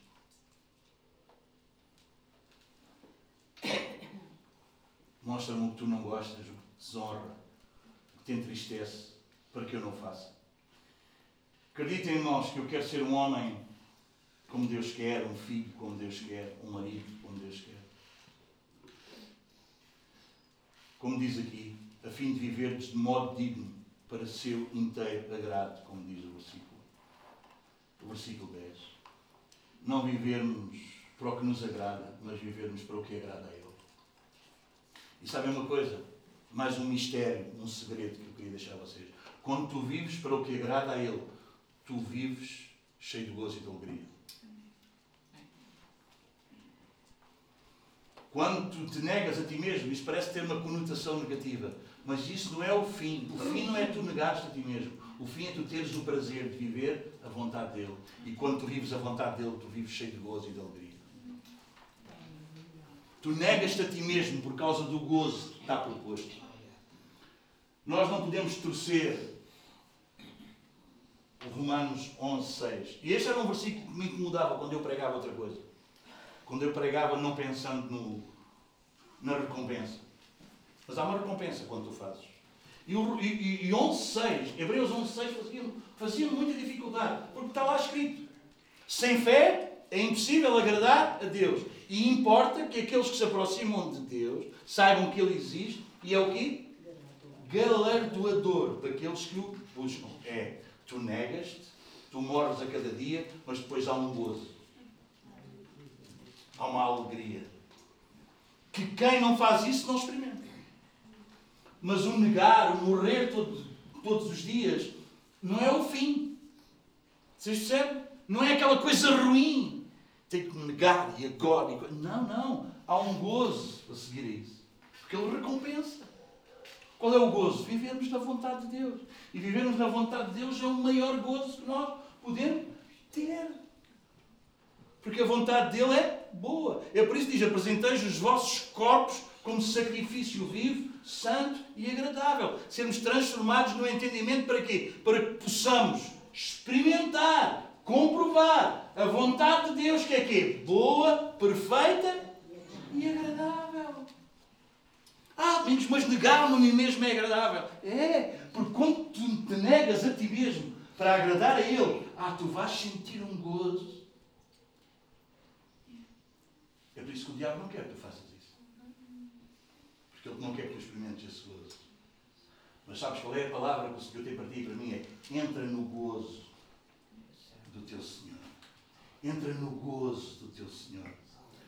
João, ao escrever, diz: A nossa comunhão é com o Pai e com o Filho. Escrevemos-vos estas coisas para que o vosso gozo seja completo. Qual é a nossa comunhão? É com o Pai e o Filho. Como é que eu tenho comunhão com o Pai e com o Filho? É quando eu obedeço ao que o Espírito coloca em mim, o Espírito que habita em mim. E isso é o quê? E o nosso gozo é, é completo. Há um prazer, há um gozo, há uma alegria. Aleluia. Louvado seja Deus. Vocês não acham isso fantástico?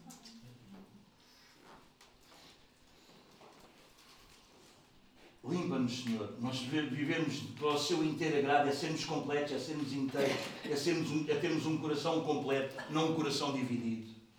Louvado seja Deus. Seu inteiro agrado. Vocês, nós podemos não obedecer perfeitamente, mas nós podemos obedecer inteiramente. Nós sermos inteiros na nossa obediência. Vocês entendem o que eu estou a dizer? Eu, posso ser, eu, posso, eu posso não ser perfeito, nem sempre eu posso conseguir obedecer, mas eu obedeço inteiramente.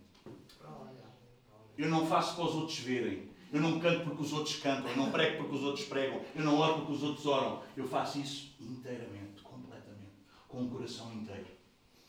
Se eu oro perfeitamente, provavelmente não. Se eu prego perfeitamente, certeza que não. Se eu faço tudo perfeito, claro que não. Mas eu faço inteiramente. A nossa obediência pode não ser perfeita, nem nunca será. Só a de Cristo foi. Ah, mas que estou lá inteiro, estou. O meu coração está todo ali. Está. Amém? Não troques uma obediência perfeita que tu nunca vais conseguir e vais te sentir desolado, desiludido, muitas vezes, por um coração pela metade. Inteiramente. Inteiramente. Inteiramente. Isso é o que nos é pedido. Filho meu, dá-me o teu coração. Completo. Meu coração é dele. Domingos, mas tu fazes coisas às vezes que não são nada perfeitas. Eu sei que faço. Mas eu sou inteiramente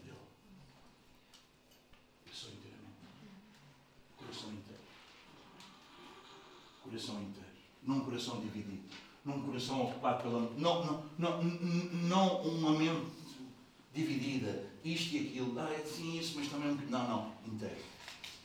Inteiramente Deus. Louvado seja Deus. Amém, manos? Que bom. Como é que é essa vida de modo digno? É fácil. É só ler o que está escrito aqui. Em Colossenses. É tão simples. Basta ler. Dá muito mais trabalho nós inventarmos. Eu não preciso de inventar, irmãos, para vos trazer a palavra. Eu só preciso reportar-vos o que está aqui escrito. Nem é preciso inventar, nem criar nada. Eu só sou o porta-voz, só entrego o recado. O recado é o que está escrito. O que é que é isso? Viver de modo digno do Senhor para ser me inteiro grato. Olha o que é que diz aqui. Estás lá em Colossenses 9? Vamos ao versículo 10. Estamos lá? É só lermos. Como é que é isso?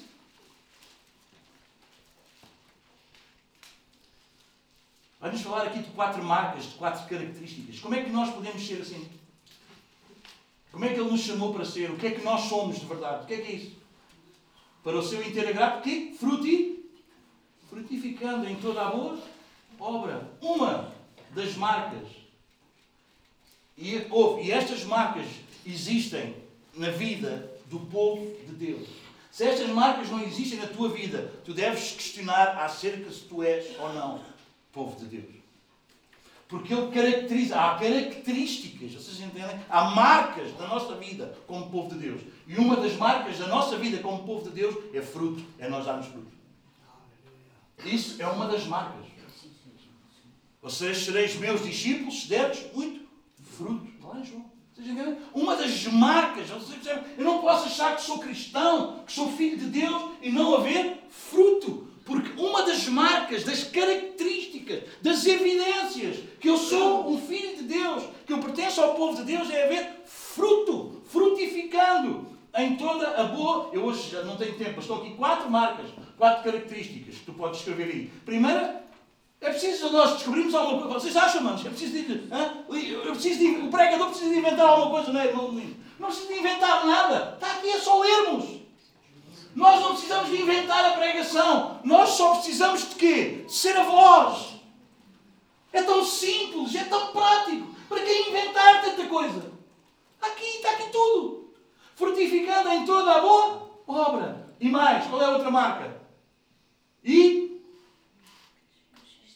Outra marca, crescendo, crescimento. Crescer em quê? No pleno conhecimento de, de Deus. Sabes uma coisa, irmão? Há gente que está na igreja e não conhece a Deus. Eles louvam, não sabem o que é que estão a louvar, eles não conhecem. Eles não sabem os atributos de Deus. Eles sabem que Deus é amor e acabou. Há igrejas Eu tive 20 anos numa igreja, eu nunca ouvi falar em atributos de Deus. A pessoa não sabe para estar na igreja. E adora, e canta, e pula, e ora, e chora. Mas não conhece a Deus. Uma das características, uma das marcas que deve haver na tua vida é que tu cresces no conhecimento de Deus. Tu conheces a Deus. Tu vais crescendo nisso. Tu vais conhecendo cada vez melhor a Deus. Amém, mano? E é quando tu conheces a Deus que tu não pões em causa a vontade dEle. Tu conheces a Ele e tu sabes que Ele é de confiança. Então o que Ele te diz para fazer não é para teu mal nunca. Não é que é para te privar de nada. É sempre para teu bem. Como é que eu tenho essa consciência? Porque eu o conheço. Eu sei que Ele é bom. Se Ele diz não faças isso, eu não vou fazer. Porque isso não soa uma, privação, não soa aquilo é esquisito, não soa aquilo é exigente. Isso foi o que a serpente foi pregada a Eva. Ah, Deus é bom, mas é um bocado exigente. Ah, sinceramente, não podes comer de todas as árvores, aquela não vais comer. Ah, come lá. Não, ele diz não, ok. Porque se eu sei que se ele está a dizer não, eu sei que isso é bom, mas não é só bom porque ele acha que é bom. É bom porque é o melhor para mim, porque ele quer o melhor. Eu conheço. E precisamos crescer no conhecimento de Deus. Sabe o que é que há gente que não obedece? Porque não conhece Deus. O mais que ele conhece de Deus é o pastor que ele vê lá pregar mal e porcamente. Vocês entendem? É os irmãos lá da igreja que vivem uma vida medíocre. E é o que ele conhece de Deus, mas ele não conhece a Deus. Porque se ele conhecesse a Deus, ele ia obedecer a Deus. Porque Deus, Deus, Deus nas suas ordenanças, nos seus decretos, Deus é perfeito. Ele está-te a revelar a perfeição, a trazer a ti a perfeição. O que é bom, o que é a essência, o que é o principal. Amém. Amém. Então, outra marca que deve existir, que deve estar na tua vida, irmão, sonda a tua vida e vê, é crescer. Estás a crescer no conhecimento de Deus. Estás a conhecer melhor a Deus do que tu conhecias. Este ano, irmãos, nós conhecemos melhor a Deus do que nós conhecíamos no ano passado. Este ano nós tivemos este conhecimento, crescimento no conhecimento de Deus. Estás a crescer? Amém? Mais. Qual é a outra marca? 11. Qual é a outra característica? Sendo. Qual é a outra marca que está no povo de Deus?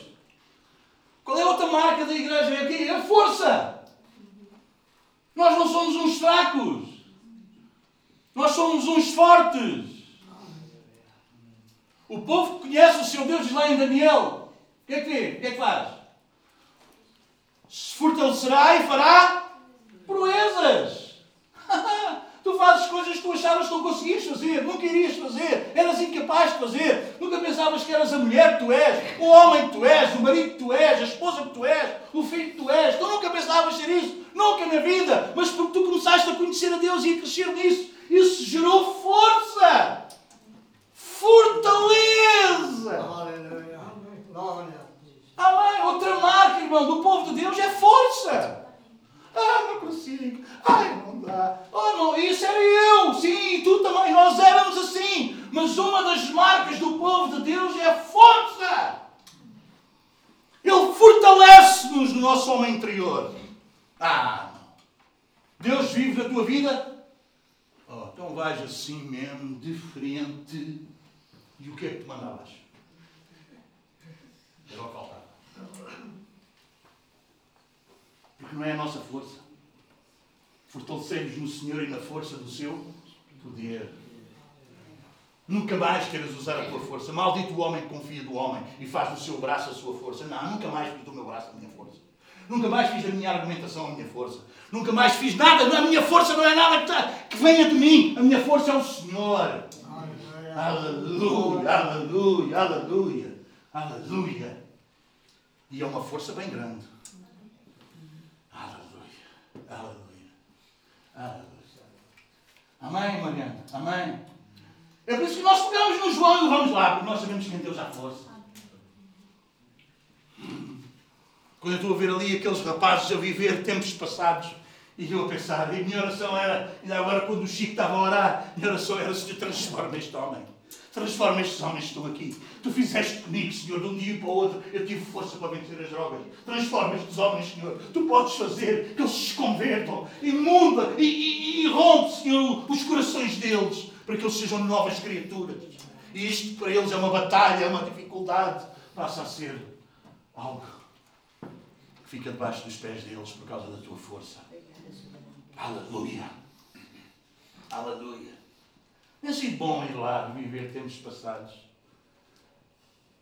Ver gente que, que as mesmas conversas, as mesmas lutas, as mesmas dificuldades, os mesmos medos, as mesmas inseguranças, a mesma cegueira. Mas Deus pode. E uma das marcas, uma das marcas essa. E quando ele diz assim, sim, mas tu tiveste muita força de vontade. Não. Eu tive muita vontade de Deus na minha vida que me deu força.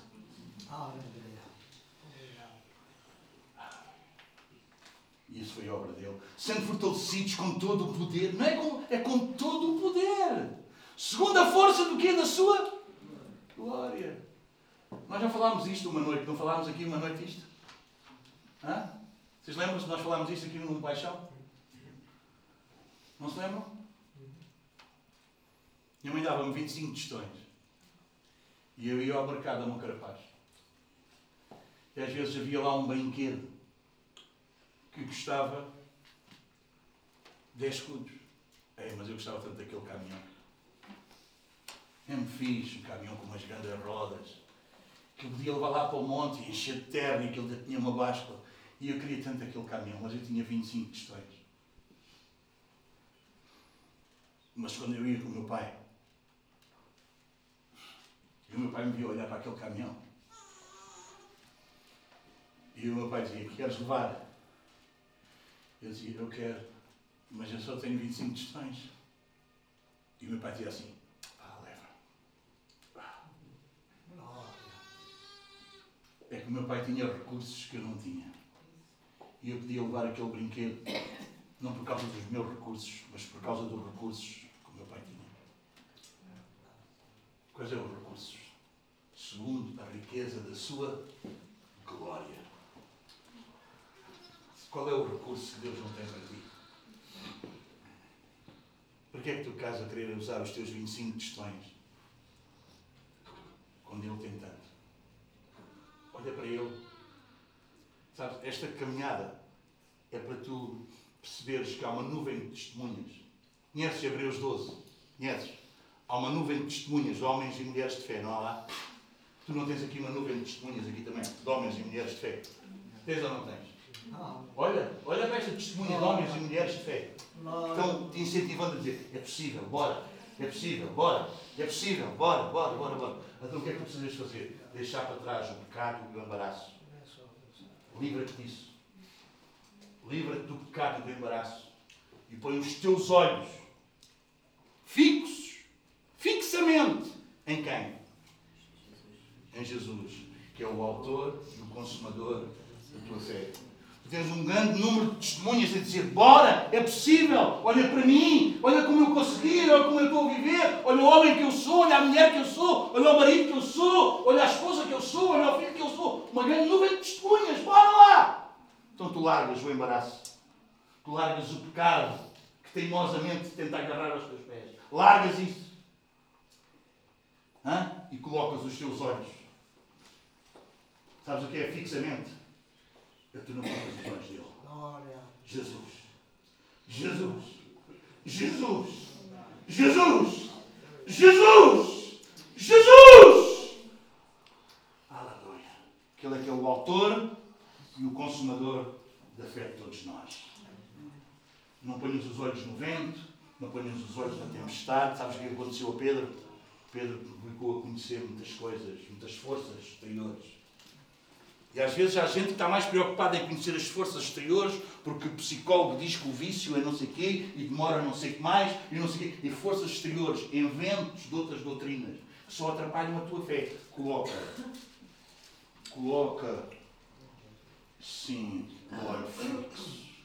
Fixamente em Jesus. Ele diz que é, é. Acabou!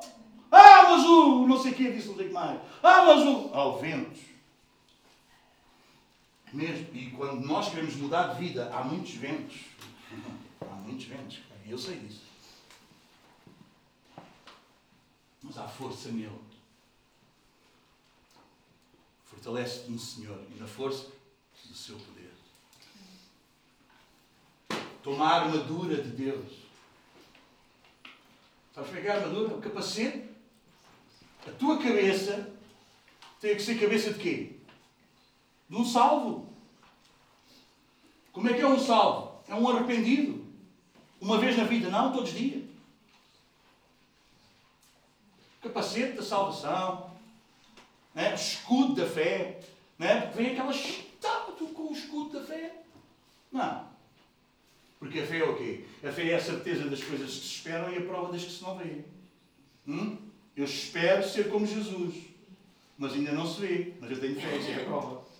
Eu ainda não sou bem, bem como Jesus, mas é, eu vivo pela fé. Isso é a prova. Eu tenho um escudo da fé, porque o diabo dizer, tu, mas tu ainda és assim, mas tu, sim, mas olha aqui o escudo da fé. E ele a mandar as E tu, tal, tal, tal. Depois a espada do. que é a palavra de Deus. Reparem na cena. Não é isso hoje, lá comigo devagar, filha. Mas reparem na cena. É a espada do Espírito. Olha lá uma coisa. Se eu trouxesse para aqui uma espada, olha, o, o, o Levi não coloca a viola na mão de toda a gente. E não mata ninguém, só estraga a viola. Imagina o que é eu colocar aqui uma espada nas mãos de qualquer um. A espada do Espírito não é para ser colocada nas mãos de qualquer um. Cuidado quem pega nesta espada e não conhece a Deus. Porque quem pega nesta espada e não conhece a Deus pode matar mais do que dar vida. A espada do Espírito é para ser usada por quem sabe trabalhar com a espada. É por isso que apresenta-te a Deus como obreiro aprovado, que maneja bem a palavra da verdade. Amém? A espada do Espírito, irmão, aqui não pode ser qualquer um que prega. Aqui neste público não vem qualquer um dizer qualquer coisa. Não vem mesmo. Porque a espada do Espírito, palavra de Deus, é, é, é dá-nos exemplo. Não, não é uma navalhinha. Tu cortas o chouriço para comer com pão. Uma espada. Que mal usar. Tu não entregas uma espada a uma criança. Porque a espada pode quê? Pode matar a própria criança. Amém, irmãos? Amém? Amém, irmãos? Amém? A espada do Espírito. Tu não podes andar a usar isto quando tu não sabes usar. Matas-te a ti e aos outros. E há gente que anda-se a matar com isto. Eu conheço gente que se bate citando a Bíblia. Está cada vez mais morto, morto, morto, morto, morto, morto. Porque nós precisamos tomar a armadura de Deus, mas nós precisamos ter consciência. A espada do Espírito, que é a palavra de Deus. Mas tu não podes entregar a qualquer um. Amém, irmãos? A força, então, a força. Esta palavra é força para nós. Amém? Dá-nos força, dá-nos vida. Jesus disse: as minhas palavras são espírito e vida. Mas esta palavra só nos dá força se quem souber lidar com ela. Amém, irmãos? E por fim, lá se descobres qual é a outra marca. Qual é a outra marca? Está no versículo 12. O que é que está lá no versículo 12? Diz-me lá qual é outra marca.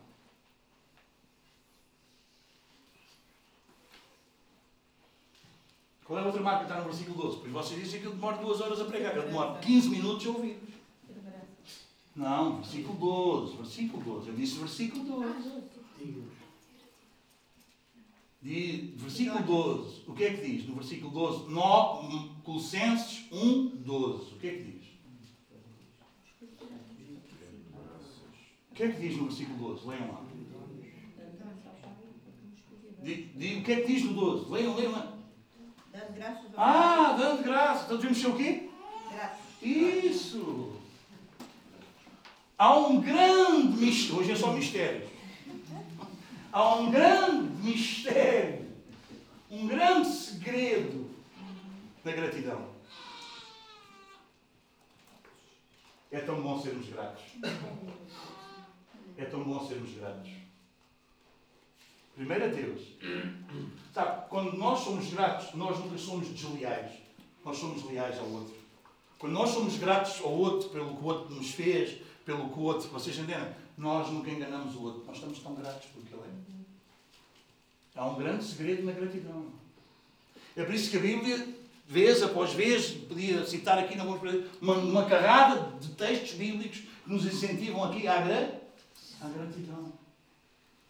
É que sermos gratos, não, para já, dá-nos o senso que nós não tínhamos o direito a, foi a pessoa que nos deu porque quis. Porque é boa pessoa, porque é boa gente, porque nos quis ajudar, porque gosta de nós. Vocês entendem? Vocês conhecem alguém que não é grato? Como é que é a vida? A vida de alguém que não é grato é uma vida de miséria, uma vida de tristeza. Porque acha sempre pouco o que tem. Porque podia ter mais. Porque os outros também têm.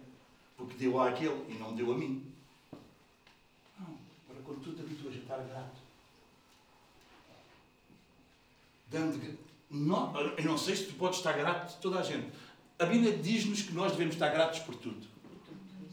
Em tudo, dai graças e por tudo, dar graças. Isso é o que a Bíblia diz. Se calhar a gente precisa aprender. Porque todas as coisas concorrem para o bem daqueles que amam a Deus, que são chamados segundo o seu propósito. Então, o que aconteceu que eu gostei, o que aconteceu que eu não gostei, o que veio à minha vida que foi agradável, o que veio à minha vida que eu não, não agradei nada, em tudo dai, tudo dai graças. Há um segredo em tu seres grato. Há uma bênção incrível em tu seres grato. E há uma maldição em tu seres exigente. Seres cheio de direitos. Seres manipulador quereres comprar o favor dos outros. Não. Ser grato. Grato. Habitua-te. Habitua-te, irmão. Essa é uma das marcas, uma das características do povo de Deus. Gratidão. Gratidão. Como é que eu não posso estar grato a Deus? Por cada um de vocês. Como é que eu não posso estar grato? Eu sou o que sou por causa de Deus ter colocado vocês na minha vida. Começando com a primeira pessoa que eu me encontrei, que está aqui, a minha mulher. E estendendo a todos vocês. Como é que eu não posso estar grato? Como é que eu não posso estar grato? Como é que eu não posso estar grato? E só nos perdemos no dia em que nós achamos que não precisamos estar gratos. Achamos que aquilo é dado adquirido. E é assim. É muito complicado quando nós achamos que é dado adquirido. Que nós temos direito a. Ah, se quiserem, é assim.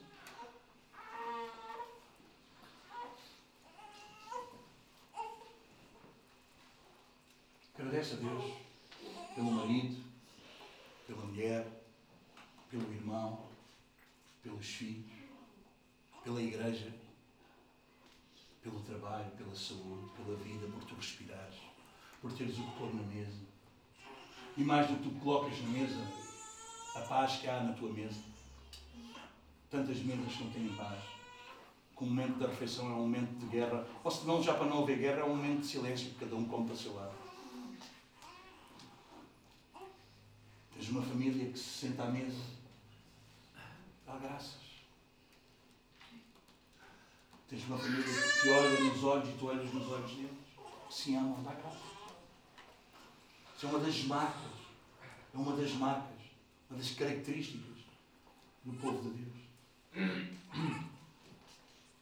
Bem, tenho 15 minutos para chegar às duas horas.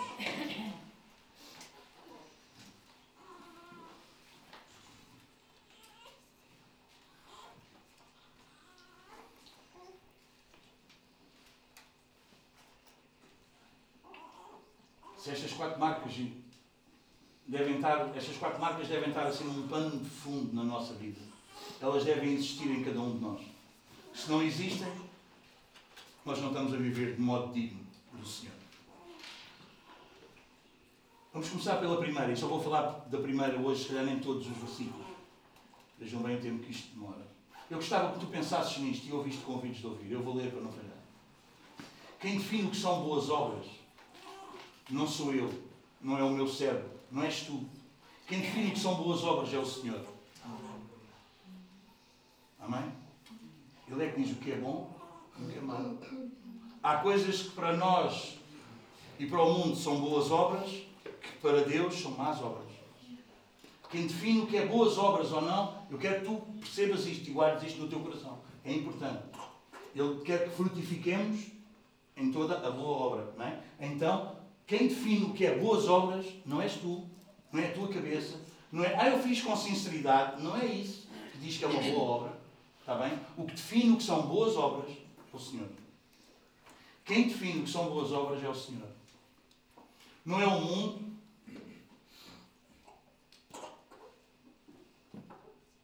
O mundo pode dizer, olha que coisa tão boa que ele fez.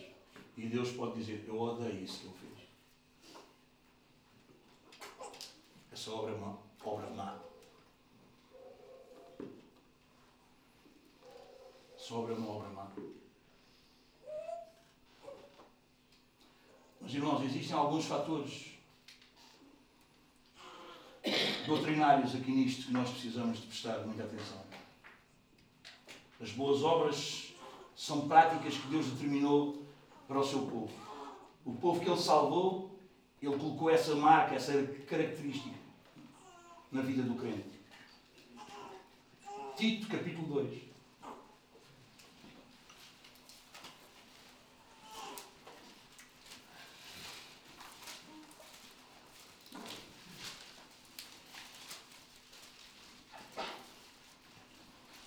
Versículos 11 a 14.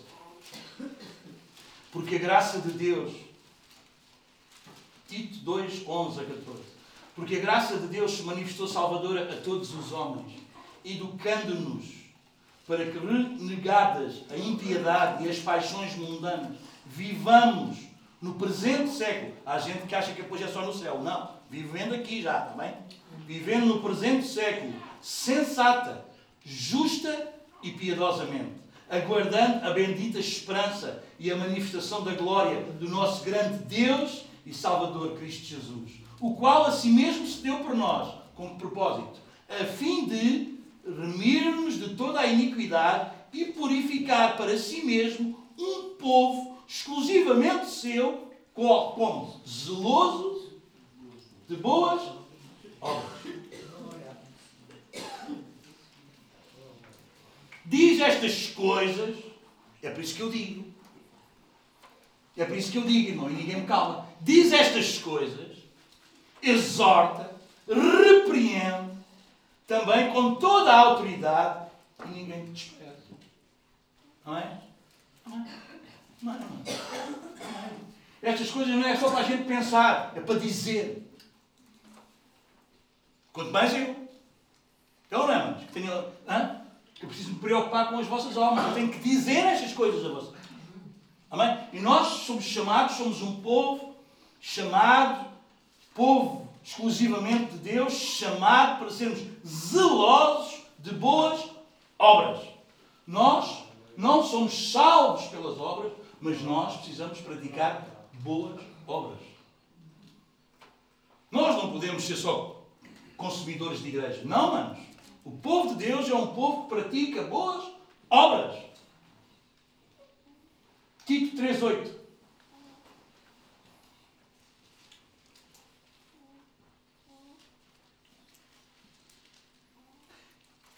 fiel a esta palavra e quero que, no tocante a estas coisas, faças afirmação confiadamente para os que têm crido em Deus sejam o quê? Solícitos da prática de boas obras. Estas coisas são excelentes e proveitosas aos homens.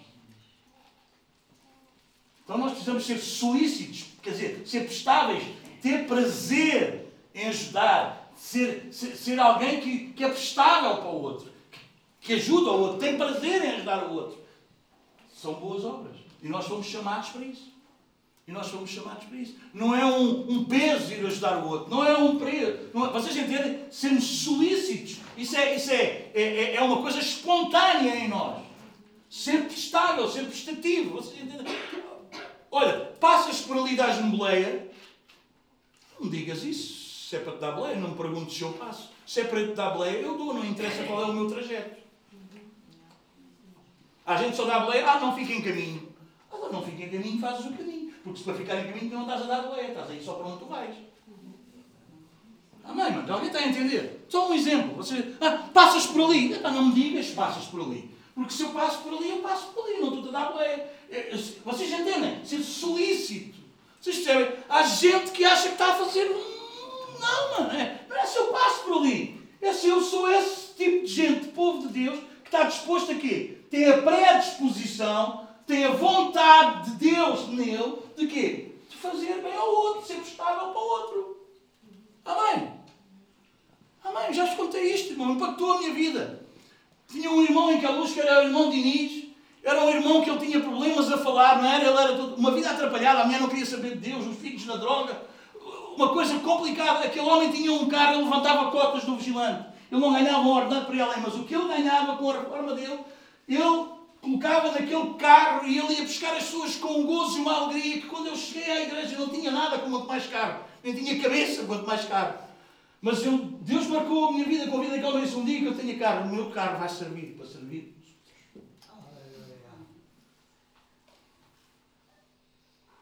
Amém? Ser solícito de boas obras. Não é? Ah, não passo por ali. Passas, não é se passa por ali. Não, eu dou a pleia. Vocês veem, é um povo solícito de boas obras. Não é se dá jeito. É nós fazermos custando. Acho que há gente que está na igreja que ainda não aprendeu isso. Não, nós não damos as sobras, nós damos o que nos custa. Senão, anda a cena. As sobras metem-se no lixo, pá, isso não é uma oferta. Alguém está a entender o que eu estou a dizer? Não. Tu dás o que te sobra, tu fazes isso com o lixo. O lixo está, o caixote de contentor que está ali é que é para as sobras. Não, tens que dar o que te custa, rapaz. E ele briga. E domingos e domingas. Amém. A gente que acha que faz um grande coisa dando o que sobra. Olha, este mês não dei porque não me sobrou grande cena, pá. Se mete no lixo, pá. Sobras é para o lixo. Um povo solícito de boas obras. Isso deve ser visível.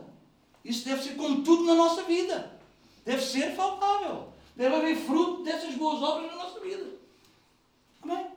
O fruto vence ou não? Ah, fruto é uma coisa que não se vê. Não, fruto vence. Não queres ter só rama, fruto. Amém? Olha aqui com as mulheres. 1 Timóteo. Eu sei que vocês vão ter a Ruth cá. Só vou dizer isto para ver se ela diz o mesmo. Se ela não disser o mesmo, eu tenho que falar com ela. Estou a Timóteo, eu já nem sei onde é que está a Timóteo, que é só para falar das mulheres, eu fico tão empolgado que posso. Primeira Timóteo.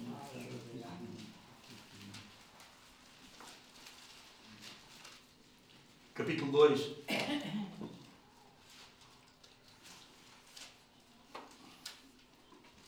Pronto, vou falar um bocadinho dos homens também. O 8. Quero, portanto, que os varões. Varões não é de roupeiro, sabe? Quando aparece varões na Bíblia é homens, está bem? Não é o varão do roupeiro. Portanto, os varões orem em todo lugar, levantando mãos santas sem ira e sem animosidade. Da mesma sorte que as mulheres entrajem o que é que diz lá? Como é que é? Sendo. Yeah. Nem apertado nem largo.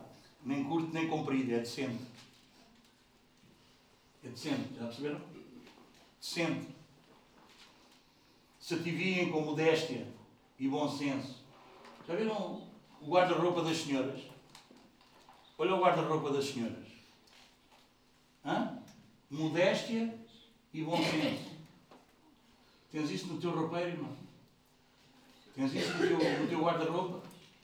Modéstia e bom senso? É cá, uma, há uma cena que eu tenho, eu tenho percebido que é mesmo das mulheres. Não é, é um mundo bem fora do meu, da minha cabeça. As mulheres têm uma capacidade, a outra ainda vem lá, não sei onde, elas já sabem o que ela tem vestido, os brincos, os sapatos, a cor das meias, o anel, elas já viram tudo. Eu venho lá, não sei onde, eu não consigo. Eu pergunto, olha, viste o que é que tinha vestido? Epá, não. Não viste as calças? Não vi as calças. Quanto mais o brinco ou o anel, não vi. Mas a, a, mulher é assim. A mulher é tão assim que a minha mãe, eu vou-vos contar. A minha mãe, e isto, e isto não se perde com a idade, que a mulher é assim. A minha mãe, às vezes está ali deitadinha na caminha dela, e se a minha mulher aparece lá, ela faz assim. Vê, de cima a baixo. Senhora, tem um vestido todo bonito. É da mulher. Como é que alguém com 90 anos de idade está preocupado com o vestido que o outro tem? Ah, não temos é a Leonor. Não, estou a Leonor não. Mas ela também vê a Leonor. Mas a Leonor, se quiser contar a vocês mulheres, no dia das mulheres, mas ela a pena.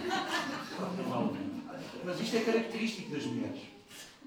Isto é característico das mulheres. E porquê é característico das mulheres? Às vezes há a tendência da mulher, porque sabe que vê, e ela sabe que a outra é igual e a outra vê, então ela quer impactar.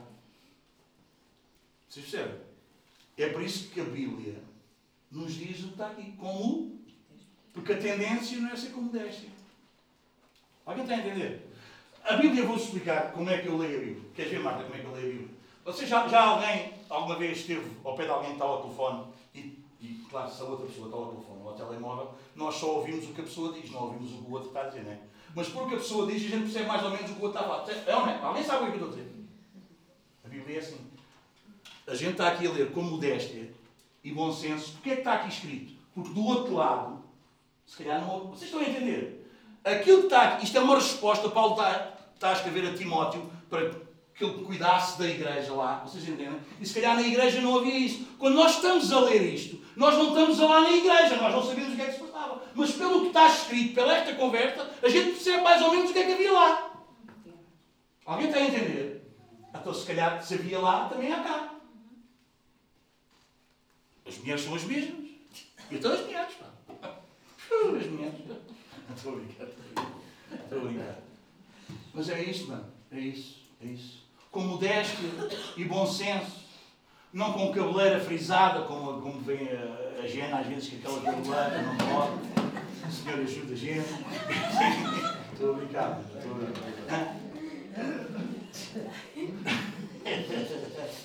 Vocês gostam, vocês Eu sei que vocês gostam. Eu sei, eu sei que vocês gostam. Eu não vos dou, eu sei que vocês gostam. Mas eu sei. Às vezes podem, vocês podem pensar, o Domingos não sabe o que é que nós gostamos. E o Domingos sabe o que é que vocês gostam. Não podem. Vamos lá, vamos lá, senão é duas horas e meia. Não pode ser. Nem com ouro, ou pérolas, ou vestuário dispendioso. Quer dizer, vocês percebem, irmãos? Não é uma coisa espampanante. Vocês percebem? É com modéstia e bom senso. Também não é como eu dizia lá às irmãs na missão no, no domingo passado, também não é aparecer como algumas, graças a Deus aqui não há, mas algumas que a gente só precisa trazer a vassoura para ser uma bruxa. Oferece-lhe a vassoura e é uma bruxa ao termo. Aquela vestimenta, aquele mete uma bruxa, entra, uma bruxa, uma, uma vassoura entre as pernas e aquilo voa para ali fora, aquilo é tão horrível. Não, também não pode ser assim, a mulher também não pode ser assim. Então, senão, coitado do marido que casa com essa mulher. Não, não pode, não pode, tem que arranjar. Tem...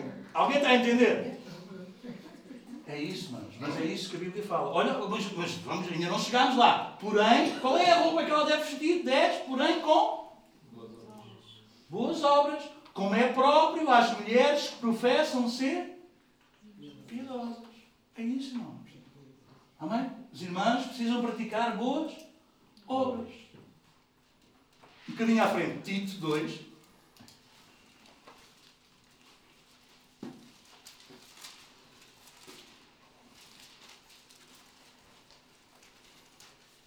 Eu queria começar no 3, mas depois vocês leem em casa, está bem? Eu vou falar dos pastores, para não falar mais das minhas. Mas se começasse no 3, o que é que dizia no 3? Ah, não estou a dizer. Vocês depois podem ler. Mas vou ler só o 7 agora, está bem? O que é que diz? O que é que Paulo diz a Tito? Torna-te, pessoalmente, padrão de boas. O que é que os pastores precisam ser? O que é que os pastores precisam ser? Um exemplo um padrão de boas obras. O padrão não pode. O, padrão, o pastor não pode ser um interesseiro. O padrão não pode ser um que gosta de sugar dos crentes, que gosta de se usar dos crentes, ou seja, gosta de se usar da igreja. Não. O pastor tem que ser um exemplo, e é um exemplo, é para que toda a gente seja assim, como ele é. Não é? Um padrão torna-te, é? Torna-te pessoalmente padrão de boas obras. Amém. Amém. Isto é o nosso problema, às vezes, como cristãos evangélicos, irmãos. Como a gente somos salvos pela fé, a gente acha que. Segundo aos Coríntios 5,10. Escreve estes versículos, irmãos, e depois medita em casa. Eu tinha. A gente precisava de, de pronto, se calhar só de uma conferência isto. Segunda aos Coríntios 5.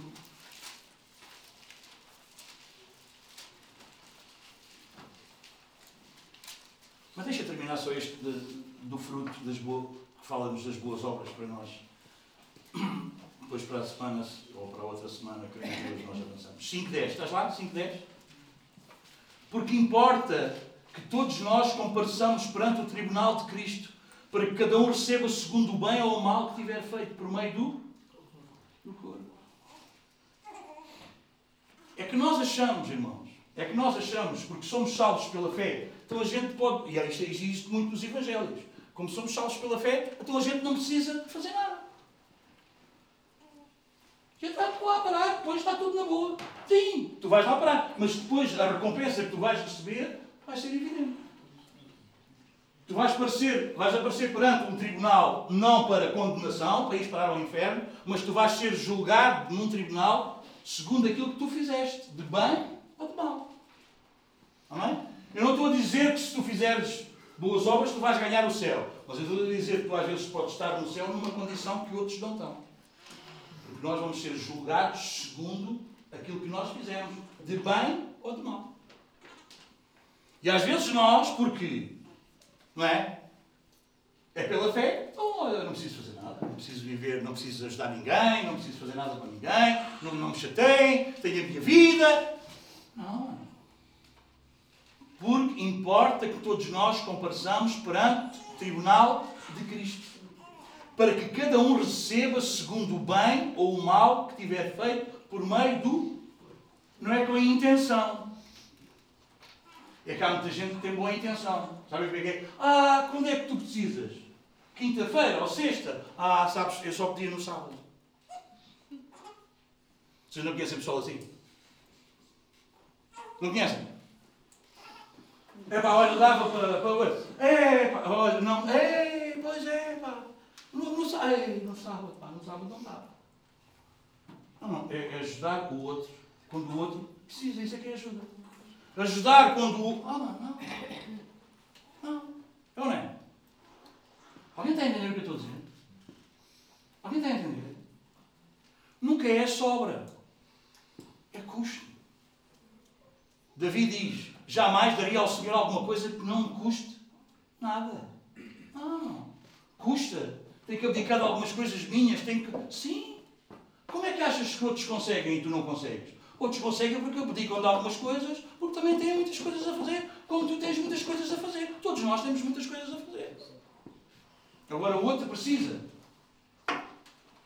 É ou não é? Então tu vais.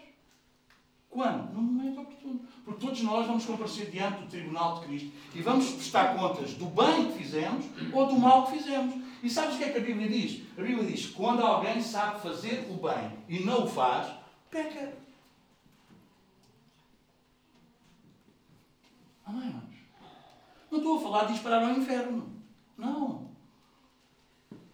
Estou a falar de recompensa. Ah, deixa lá. Ah, saber, interessa-me sim. O céu, lá.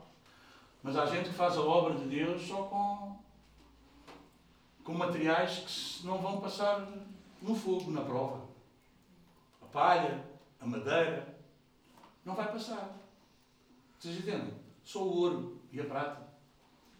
É um metal que aguenta o fogo. Vocês entendem? Amém? Qual é o material que tu estás a usar? O que é que tu usas? A palha, o que tu não ligas muito? Ah, sim. Olha, tal dia não tenho nada para fazer, então eu vou lá. Ah, não, deixa estar, então, quando é. é pá, Amém. Não, não. Porque alguns são salvos como que pelo fogo. Porque tudo o que fizeram foi só palha. Vocês entendem? Vocês estão a perceber? Sem valor. Porque também o outro não tinha, não tinha tanto valor para ele interromper a cena dele. Não, ele não interrompe nada dele, ele só vai ajudar o outro ao outro quando tiver. Porque o outro não teve. E essa obra não tem valor, é palha. É palha. Não é o que te custa. Para não te dava mesmo jeito. É pá, hoje é mesmo aquele dia que. Mas eu vou fazer das tripas coração. Vocês sabem o que é, que é fazer das tripas coração? É fazer de tudo o que há para conseguir estar lá e ajudar. E quando tu amas, tu fazes isso. Amém, irmãos? Amém? É isso que Deus chama boa, boa. É isso que Deus chama boa. Segundo a Timóteo.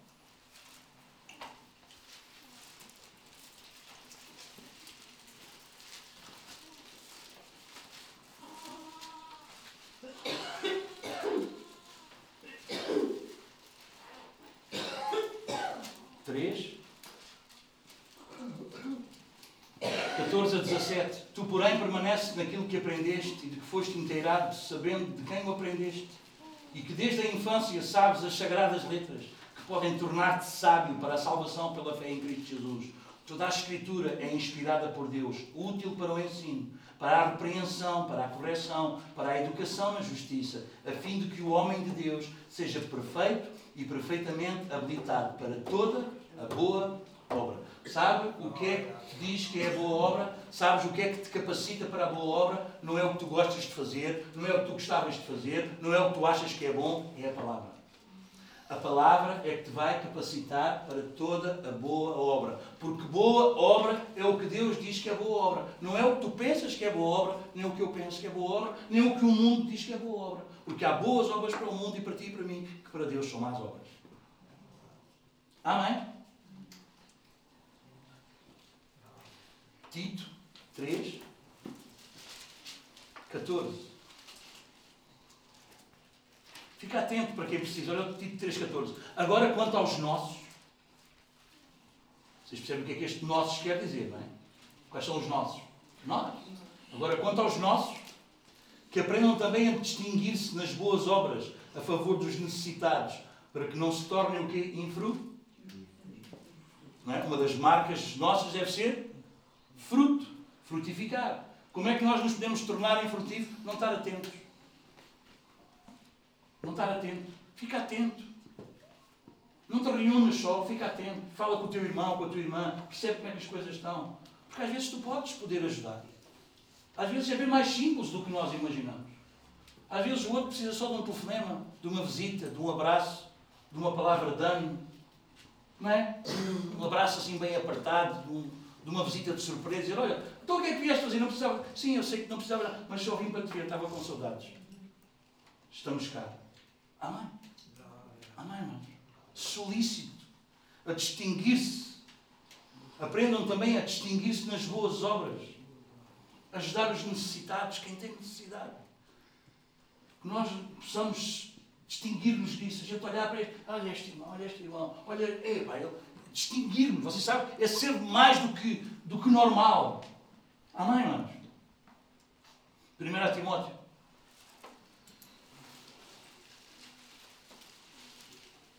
Escreve estas referências e depois medita nelas. 1 Timóteo, capítulo 5, versículo 10.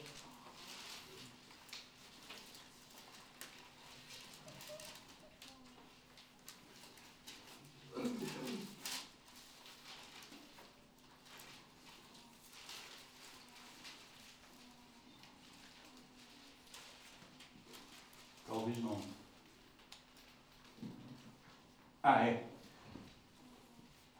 Fala aqui das Olha o critério que Paulo tinha para as viúvas e o que ele chamava de boas obras. Olha o que é boas obras. Vem aqui no versículo 10. Eu sei que já vai longo, mas presta atenção. Não esteja já a pensar no almoço e na viagem e nisso tudo. Fica com a tua mente aqui, no nome de Jesus. Versículo 10. seja recomendada pelo testemunho de boas obras, qual a viúva.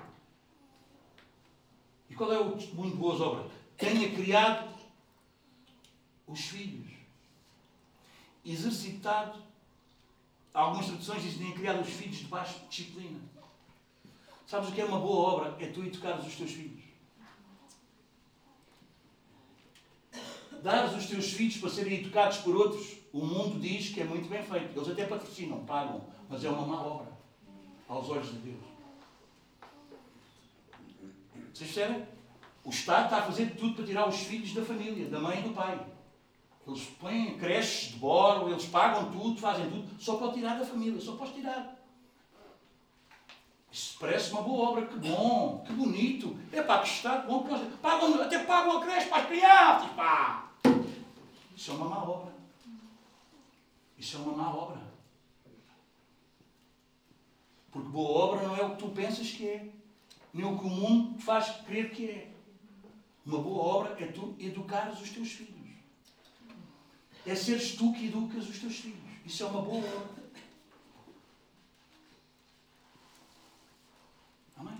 E nós fomos chamados para ser zelosos de boas obras. Os teus filhos devem ser vistos como aqueles filhos que têm uma boa educação. Apesar do feitio que eles tenham. Ah, mas ele tem um feitio. Sim, ele pode ter o feitio que ele tiver, mas deve-se ver que ele tem uma boa educação. E isso é a responsabilidade tua.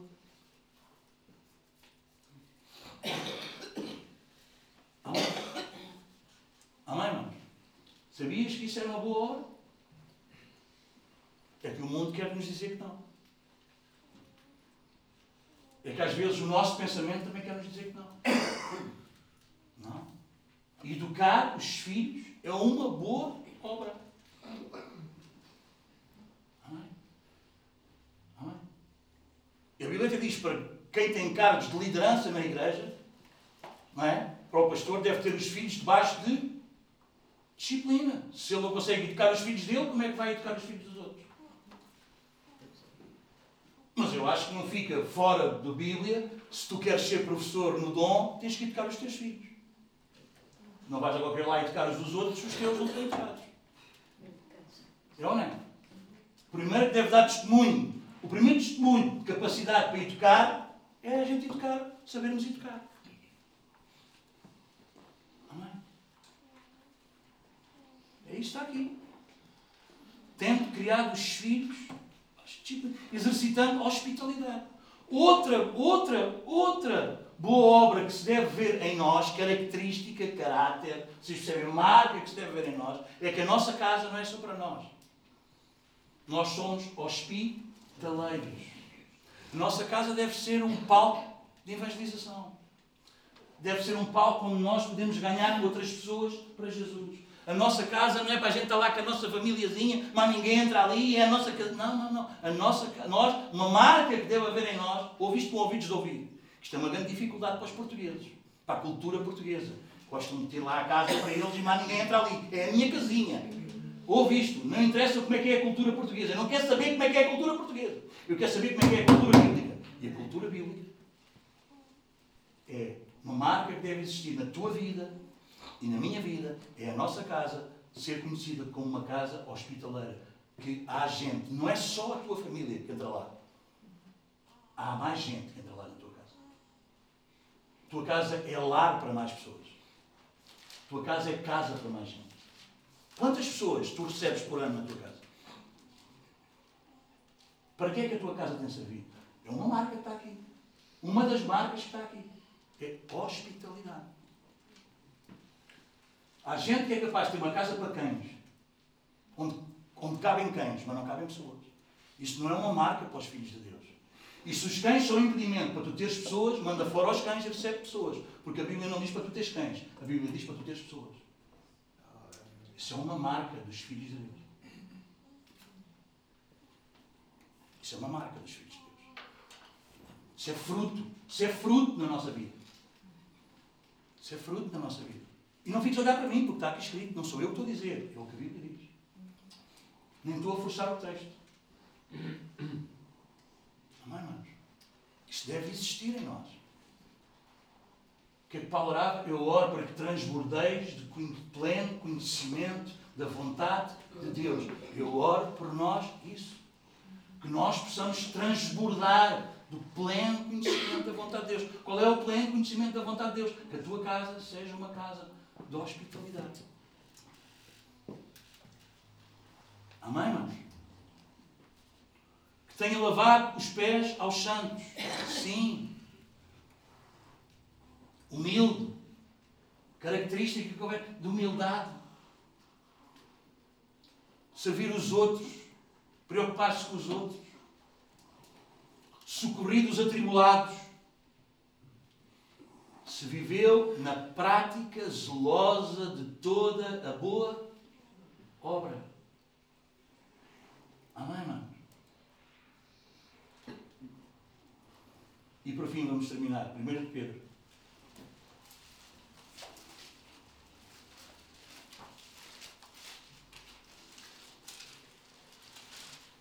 Capítulo 2.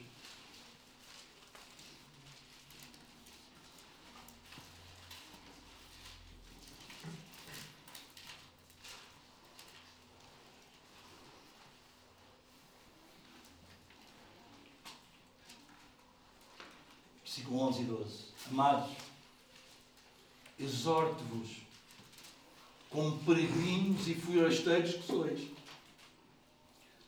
a vos absterdes das paixões carnais que fazem guerra contra a alma, mantendo exemplar o vosso procedimento no meio dos gentios, para que naquilo que falam contra vós,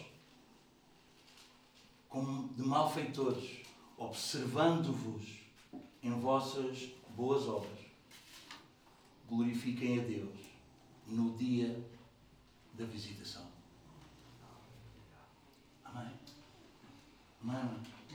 Temos que lutar contra a carne, as paixões carnais. A nossa carne não gosta de muitas coisas destas que nós ouvimos. É a tua e a minha, irmão. É igual. Somos todos iguais. Não há aqui ninguém melhor. Não é porque eu estou aqui que sou melhor que vocês. Todos nós somos iguais. Mas nós temos que. O meu dever é exortar-vos. E ao exortar-vos a vocês, eu estou a ser exortado também. Para nós resistirmos a essas paixões, a essas tendências. Para sermos um modelo, um exemplo. Para os de fora, para com os gentios, para com aqueles que não conhecem a palavra. Para aqueles a observarmos, a ver o nosso estilo de vida. Quando Deus visitar, sabe qual é o tempo da visitação? É o tempo em que eles vêm a uma reunião nossa. É um tempo em que eles. no tempo da visitação de Deus. Eles possam lembrar, mas realmente, olha a vida que ele vive. Olha a vida que ela vive. Olha o quê? E eles glorifiquem a Deus. E eles glorifiquem a Deus. Amém? Efésios 2, 8 a 10. E terminamos mesmo aqui. E tu já conheces bem estes versículos.